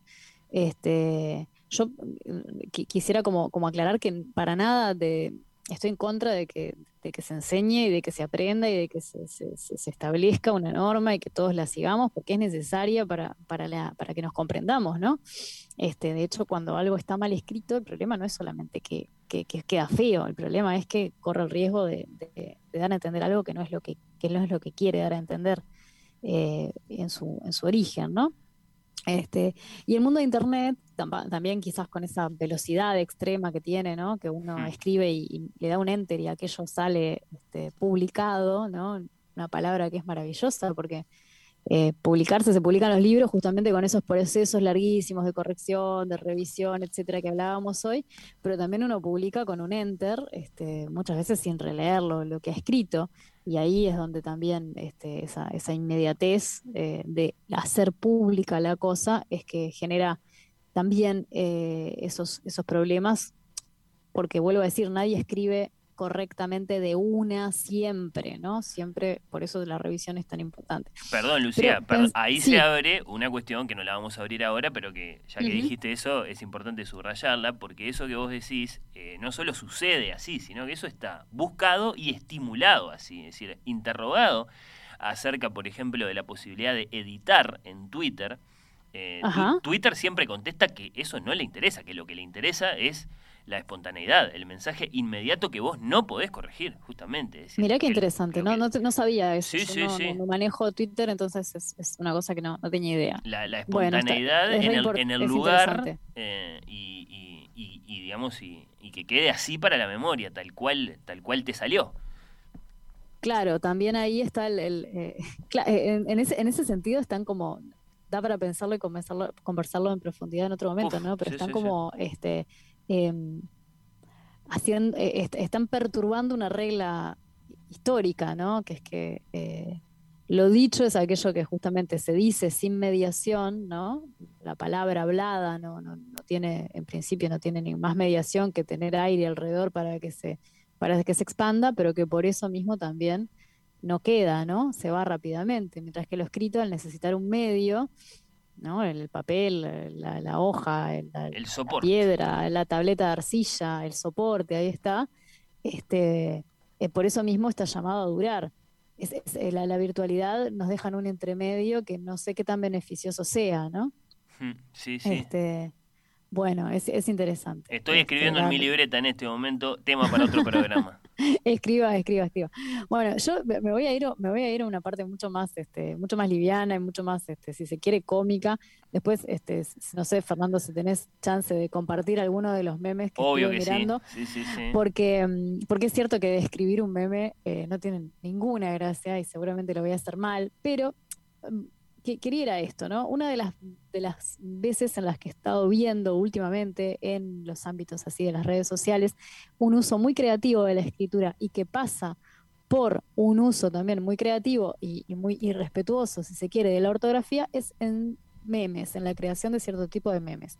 Para los que no sepan, porque nadie está obligado a saber, Eh, un meme Ahí está- está, sí. por- es en este es momento una- mi mamá está diciendo, por favor, eh, ¿De qué están hablando? sí, No, ¿qué está, es está bueno. un meme? Es, importante que lo que lo que, se explicamos de qué se trata porque es un, es producto cultural relativamente nuevo, ¿no? Un meme es una, nos dice el, la enciclopedia británica, ¿no? Es una unidad de información cultural que está compuesta en general por una imagen que puede ser una fotografía, muchas veces una fotografía más o menos intervenida, y algunas, y, y muchas veces también eh, palabras, ¿no? O sea que es, suele, es, es una unidad de comunicación que es verbal, pero también que está basada en la imagen. Y que se, se expande por imitación, es decir, porque uno la puede republicar este, las veces que quiera y que además este, se puede, eh, tiene, tiene una gran capacidad de, eh, de, de traducirse en muchas variaciones, ¿no? Un mismo meme originalmente puede dar lugar a miles de memes distintos. Disculpen que te- tengo la voz un poquito mal. No, por favor, Este, aprovecho para decir, eh, ahora que, que- que ofreciste esa, esa, esa- carraspeo, perdón. esa explicación, que podrán no saber que es un meme, pero seguro que los vieron porque circulan todo el tiempo, por ejemplo, en los grupos de WhatsApp, esa imagen que te llega con un texto bastante berreta escrito encima y que se supone Exacto. que eso es un meme. Bueno, que no- aspiran ni, ni, ni a la belleza, ni, Sí. a, ni a la profundidad, pero muchas veces dicen cosas muy ingeniosas, muy Exacto. inteligentes, ¿no? Y muy graciosas.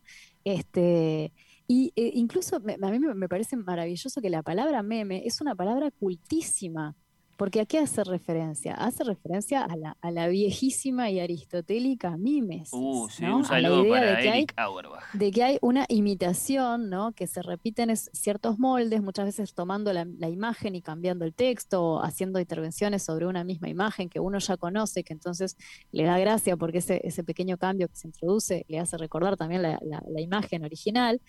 Este, entonces, eh, eh, son ese tipo de productos culturales que consideramos cuando, cuando, cuando pensamos así como en alta cultura y en baja cultura o en cultura culta y en cultura popular, que se consideran muy populares, nadie sabe quién crea un meme, son, son anónimos, en ese sentido también este, eh, engarzan con, con la tradición de, la, de las grandes cosas creadas por creadores desconocidos, ¿no?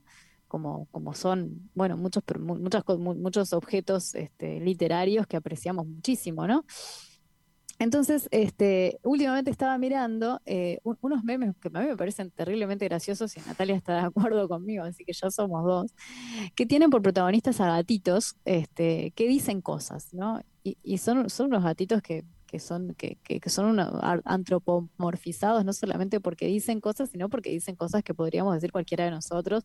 Por ejemplo, este, está muy frío, me encantaría quedarme en la cama todo el día, ¿no? Ahí está. Este, eh, pero ¿cómo lo dicen? ¿Cómo hacen para decir eso? Bueno, este, esta comunidad colectivo, no sé cómo llamar, de creación de memes, esta inteligencia colectiva que crea los memes y que los pone en, en circulación, los hace hablar con errores de ortografía, ¿no? Entonces, este, por ejemplo, hay una, en, uno de los memes que, que le compartía a Fernando y que después capaz que Fernando logra poner por ahí en circulación en, en las redes de, de oír con los ojos, este, él es un gatito dentro de una media y tu madre que te pregunta por qué seguís acostado y el gatito responde hace frío, pero responde hace frío con, A- con S y sin H, ¿no? Sí. Entonces, acá tenemos uno de esos, este, es difícil, difícil, difícil encontrar al estudiante que escriba hace frío de esa manera, o sea, eso, esto es una forma de, de- de- no respeto de la norma, de incorrección, de falta de ortografía, de horror ortográfico. Ahí como está, decimos decilo a como lo diría una maestra.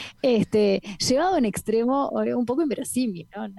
O sea, sí, capaz que algún chiquito de primaria te- ah, escribe hace frío cuando está arrancando a escribir, pero después, en general, a fuerza de repetición, la H muda del verbo hacer entra, la, la SC, que para nosotros es un problema enorme, porque nosotros no hacemos distinción en la pronunciación entre Sí, la S y la C, como no. sí la hacen en península. Entonces, ahí sí que esa fuerza de acordarse que el verbo hacer es con C, y bueno, va hasta, hasta, hasta que entre, ¿no? Este, y, y yo creo que una enorme parte de lo, de lo cómico de esas imágenes, que ya ven que son imágenes muy menores, ¿no? que no van a pasar la historia de ninguna manera, eh, tiene que ver con esas formas de, expresarse, este, de, de esa forma de jugar con la ortografía para, para poder eh, justamente generar esa, esa- esa cosa cómica que va en conjunto con, con la imagen del gatito. y lo que me parece revelador también es que si uno mira otros memes, de, que supongo yo que tienen más o menos el mismo origen, pero es una cosa que no es, no es fácil de decir, de, decir, porque como les decía, no tienen autor, este, muchas de las cosas que aparecen son al contrario, son cosas este, que, que, muestran que hay un, un, dominio de la ortografía y un dominio de la lengua altísimo, ¿no? Por ejemplo, en esa misma cuenta donde encontré del gatito, hay una especie de conversación entre dos personas este, donde van eh, cambiando una, una, frase que dice uno, uno, uno, le dice a otro, cheto el nene, una, manera de tomarle un poco el pelo, y el otro le va contestando y van eh, buscando distintas formas de decir lo mismo. Terminan, este, por ejemplo, diciendo de buena posición socioeconómica el individuo de corta edad, ¿no? Parece de cheto el nene. Sí este, que, es, de un refinamiento bastante importante, ¿no? Porque no se trata solamente de buscar en el diccionario de qué otra forma puedo decir cheto y entonces lo cambio, ¿no? Sino que tiene que ver con este, gente que, que, tiene un dominio de, la lengua ya no solamente de, la ortografía, sino que tiene un dominio de los niveles de lenguaje, ¿no? Y de cómo se puede decir una cosa de distintas formas y cómo además es gracioso hacer esa variación cuando uno la puede llevar prácticamente al infinito, ¿no? Este, Termina diciendo, dícese Homo sapiens de prematura capacidad hormonal que es dichoso de aquella fortuna altamente garantizada. Esas cosas no, no, las genera la inteligencia artificial y son de, de eso. Pueden resultar más o menos graciosas, depende de quién lo mire, por supuesto, pero, pero tienen que ver con una forma de eh, un dominio de, la lengua que, por supuesto, si uno mira solamente el meme del gatito que dice hace con A sin H y con S, este, puede caer muy fácilmente en decir, uy, qué horror, cómo escribe esta gente, qué espanto, qué ignorancia, que, ¿no? Este, y, tirarnos hacia toda esa línea de, de censura cuando eh, una de las cosas más interesantes de conocer y de dominar la regla ortográfica es justamente, eventualmente, poder jugar con ella. Y, hoy mencionamos, mm, se mencionó en el programa varias veces a Cortázar, se ve que lo, tenemos, ahí presente este sábado.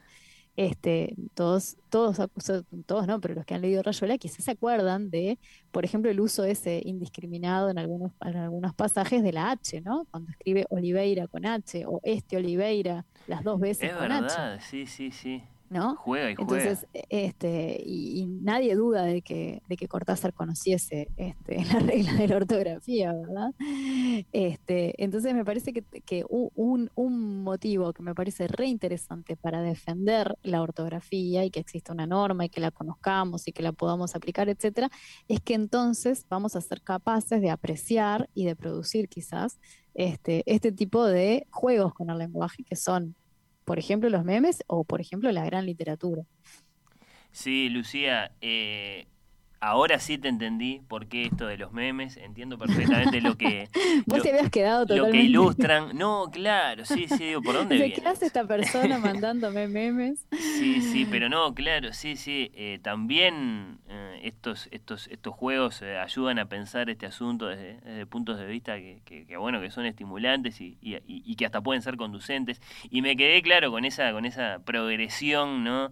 Eh, en la forma de decir de Cheto el nene, que termina con esa fórmula complicadísima que vos eh, leías recién que a alguno le puede haber hecho acordar, a mí me hizo acordar al, al, gato con relaciones de, de, Lelutier, en el que sustituyen la palabra alpargata o, a, pastelito. A, cosas que son muy desde el punto de vista de la sofisticación y de la consideración que tienen, a cosas que están vinculadas a, la alta cultura, en definitiva. ¿no? Exacto, sí, sí. Y en ese sentido, eh, pensando en, en Lelutier, eh, ahora me acordé, claro, hace un par de años, a, a Marcos Munstock, hablábamos de, García Márquez, ¿no? Y del de los estos, estos, grandes congresos de la lengua, ¿no? Y su gran mensaje, eh, lo convocaron precisamente para, para, para, ofrecer uno de estos mensajes. Y, por supuesto lo hizo al estilo de Marcos Munstock, búsquenlo, es, de 2019, es, es muy deslumbrante todo lo que hace a nivel precisamente de juegos de palabras en aquel, en aquel mensaje suyo, es muy hilarante, pero al mismo tiempo es muy estimulante respecto de pensar la lengua en un sentido abierto, vivo, cambiante, eh, en el que todo es muy complejo, pero, pero, pero también todo muy, muy, muy atrayente desde el punto de vista de la comunicación. Eh, así que bueno, eh, gracias Lucía por haber traído memes a oír con los ojos, creo que por primera vez. Vamos rompiendo este, barreras simbólicas. Bueno, Lu, te mando un gran abrazo. Eh, que tengas un, gran fin de semana. Eh, nos reencontramos Muchas gracias. En, en cualquier Lo mismo momento. Para, para vos y para, para los oyentes.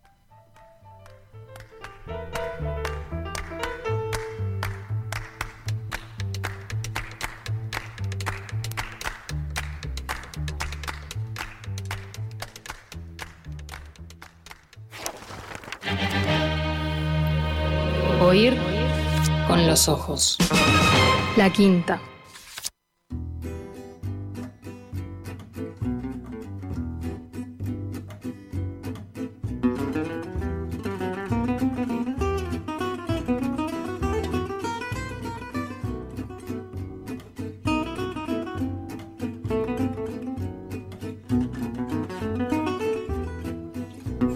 Oír con los ojos, cinco temporadas, no cumpliendo las promesas. Podría ser un tagline, porque me parece que no vamos a tener concurso de belleza violinística hoy, pero porque la charla estuvo buena o no. O me lo van a negar. Creo que viene muy buena la charla sobre escribir. Hay muchos puntos de vista, hay gente que se toma en serio lo que se está diciendo y me parece que está muy bien.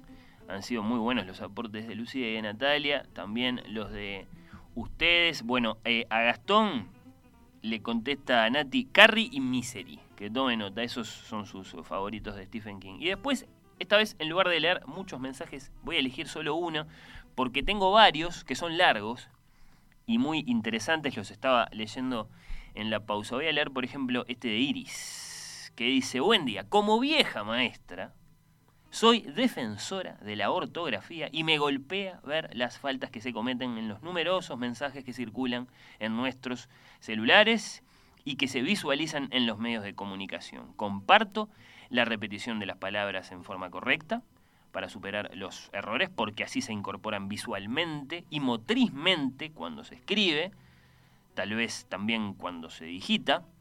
En cuanto a lo que conversaban con Lucía, es diferente escribir correctamente, refiriéndose a la ortografía, a expresarse correctamente. Una persona puede escribir correctamente desde el punto de vista ortográfico, pero puede expresarse incorrectamente si no transmite adecuadamente sus ideas, o a la inversa.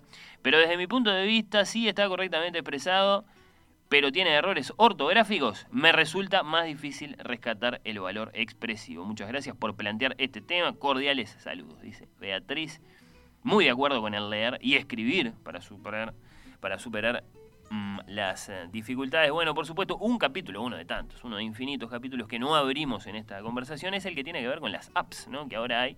Grammarly, por ejemplo, una que nos asalta todo el tiempo en eh, YouTube, que se postula a nuestra atención para ayudarnos a escribir mejor, ¿no? Y que tiene que ver, sí, con esa otra dimensión que es, por supuesto, la de la redacción, ¿no? Más allá de la ortografía, como distingue acá eh, Iris, bueno, muchísimas gracias eh, a ella, como a Ignacio, como a Manuel, como a Víctor. Bueno, tengo algunos también vía Instagram, algunos vía Twitter también. Bueno, varios, varios mensajes que, que, son testimonio de la participación de los oyentes en esta conversación sobre escribir. Muy buena la charla. Mm, tanto que la escuché mientras miraba, que dice Barça Atlético. Bueno, Así será. Muchas gracias a este oyente. Eh, ¿Cómo va? Que nos cuente cómo va. A ver si está jugando Suárez y todo eso nos, interesa muchísimo. Bueno, eh, después nos piden los memes, ¿sí? De los que habló Lucía. Ya los vamos a compartir, por lo menos eh, algunos de ellos. Son muy ridículos, esa es la verdad. Pero, claro, mm, tienen ese efecto del que hablaba Lucía y sobre todo son testimonio de esa posibilidad que nos da la lengua y que evidentemente es muestra de lo abierta que es desde el punto de vista de poder jugar con ella. Bueno, otra cosa que habíamos prometido y que sí vamos a cumplir en esta conversación sobre escribir es compartir noticia sobre un par de talleres de los que hay. Hay muchos, ¿eh? Disponibles en este momento para asomarse a ellos, quienes son aspirantes a escribir. Vamos a escuchar primero qué nos dice nuestro amigo, periodista, crítico, Javier Alfonso, que escribe, por ejemplo, para Búsqueda, que tiene un podcast muy bueno que se llama Violinistas del Titanic. Es un gran nombre para un programa de radio, ¿no? Para un programa de radio culturales sobre teatro. El podcast de Javier. Y bueno, Javier, junto al colega Leonel García, tienen un taller de escritura. Vamos a escucharlo contándonos de qué se trata. Hola Fernando, saludos al equipo y a la audiencia de Oír con los Ojos, muchas gracias por esta invitación.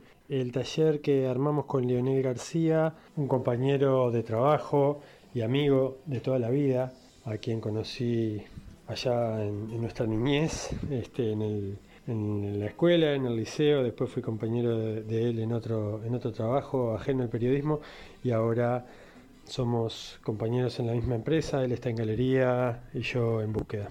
El taller mm, partió de la, de la necesidad de mm, darle a la gente una, posibilidad de, de recuperar su vínculo cotidiano, su vínculo con la escritura ese vínculo que comienza cuando somos niños y que mm, continúa en la adolescencia y que después em, en algunos casos se comienza a perder y queda muy distante. Nosotros intentamos ayudar a que las personas que participan, que acceden a este taller, se, se encuentren con su propia voz, ayudarlos a ubicar, a encontrar, a moldear su voz personal, en la, en la escritura. Esa es una tarea muy linda, muy gratificante, que mucha gente no, no conoce, que la tiene ahí a la mano. Y bueno, empezamos con una, una serie de contenidos básicos en los cuales creemos. Eh, somos periodistas, entonces bueno, tenemos una deformación profesional que tiende a la claridad, a la concisión, a la economía en el uso del lenguaje. Mm, de a, poco vamos avanzando, esa es la primera mitad del, curso, que va entre 10 y 12 clases. Y en la segunda mitad nos embarcamos en un camino más creativo, ya con, esas este, herramientas trabajadas, proponemos el diseño de un personaje, eh, luego a ese personaje lo ubicamos en un escenario y en base a ese personaje y escenario construimos un suceso. Nosotros no somos escritores, eh, entonces lo que hacemos es ayudar, guiar a los verdaderos escritores que son los participantes del taller. Esa es la propuesta.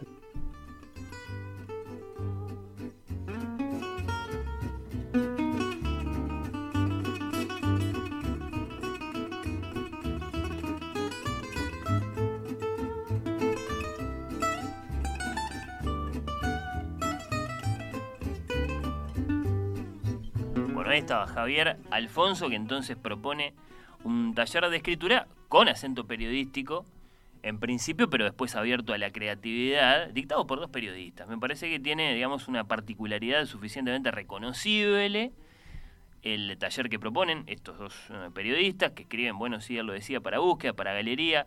Javier es un gran amigo de este programa, un gran amante del teatro, eh, una de esas eh, inteligencias que tenemos en nuestro periodismo cultural que desde este programa admiramos mucho. 094-310-804, 084, repito, 094-310-084, la vía de contacto para este taller que proponen entonces estos dos eh, colegas. Ahora vamos a conocer la propuesta de otro Javier, Javier Subillada, que es una voz de esta casa, porque ha sido el conductor del Hexágono, el ciclo de música francófona que ha tenido Radio Mundo. Están las, eh, temporadas disponibles del Hexágono para escuchar, es un gran programa. Pero Javier es un apasionado de la lengua y desde hace algunas semanas propone una experiencia que se llama Protexto. Vamos a escucharlo a él contando de qué se trata.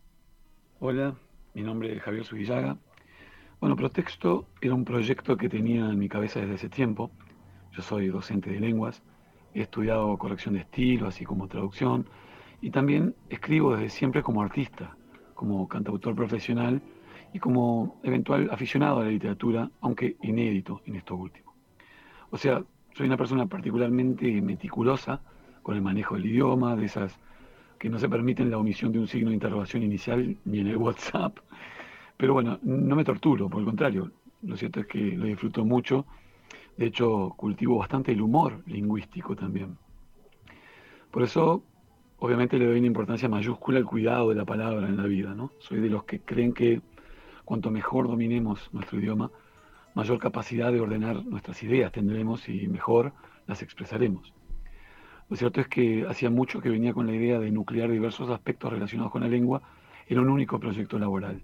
Creo que hoy en día, por ejemplo, Internet, con la inconmensurable marea, digamos, de medios, redes, plataformas, sobre información incluso, el cuidado del detalle puede marcar la diferencia.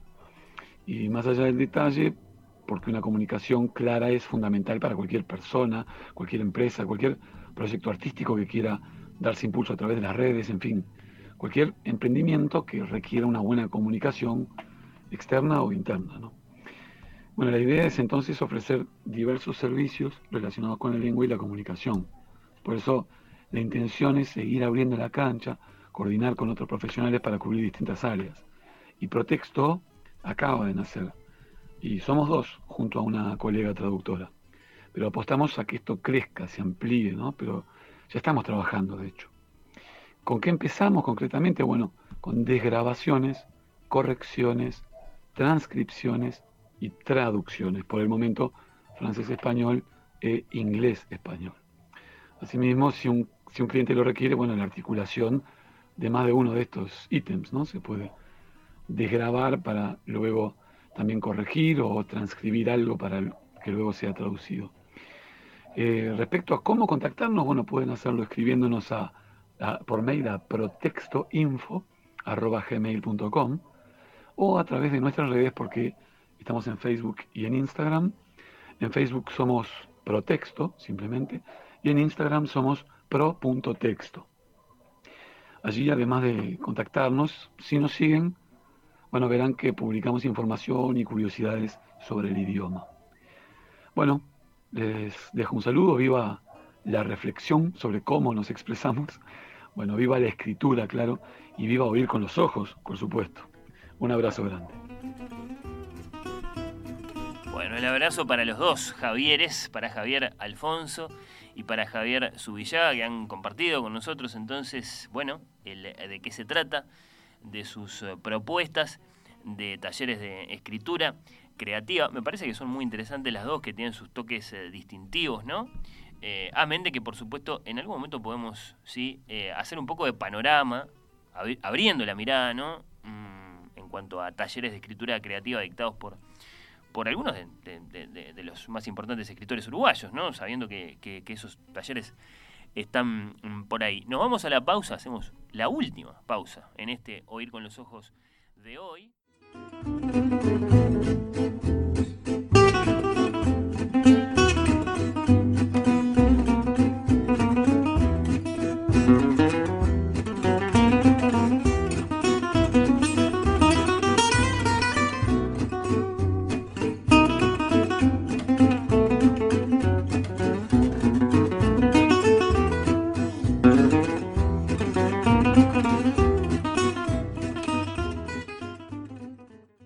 Los contenidos de Oír con los Ojos están todos disponibles en radiomundo.ui y en Spotify.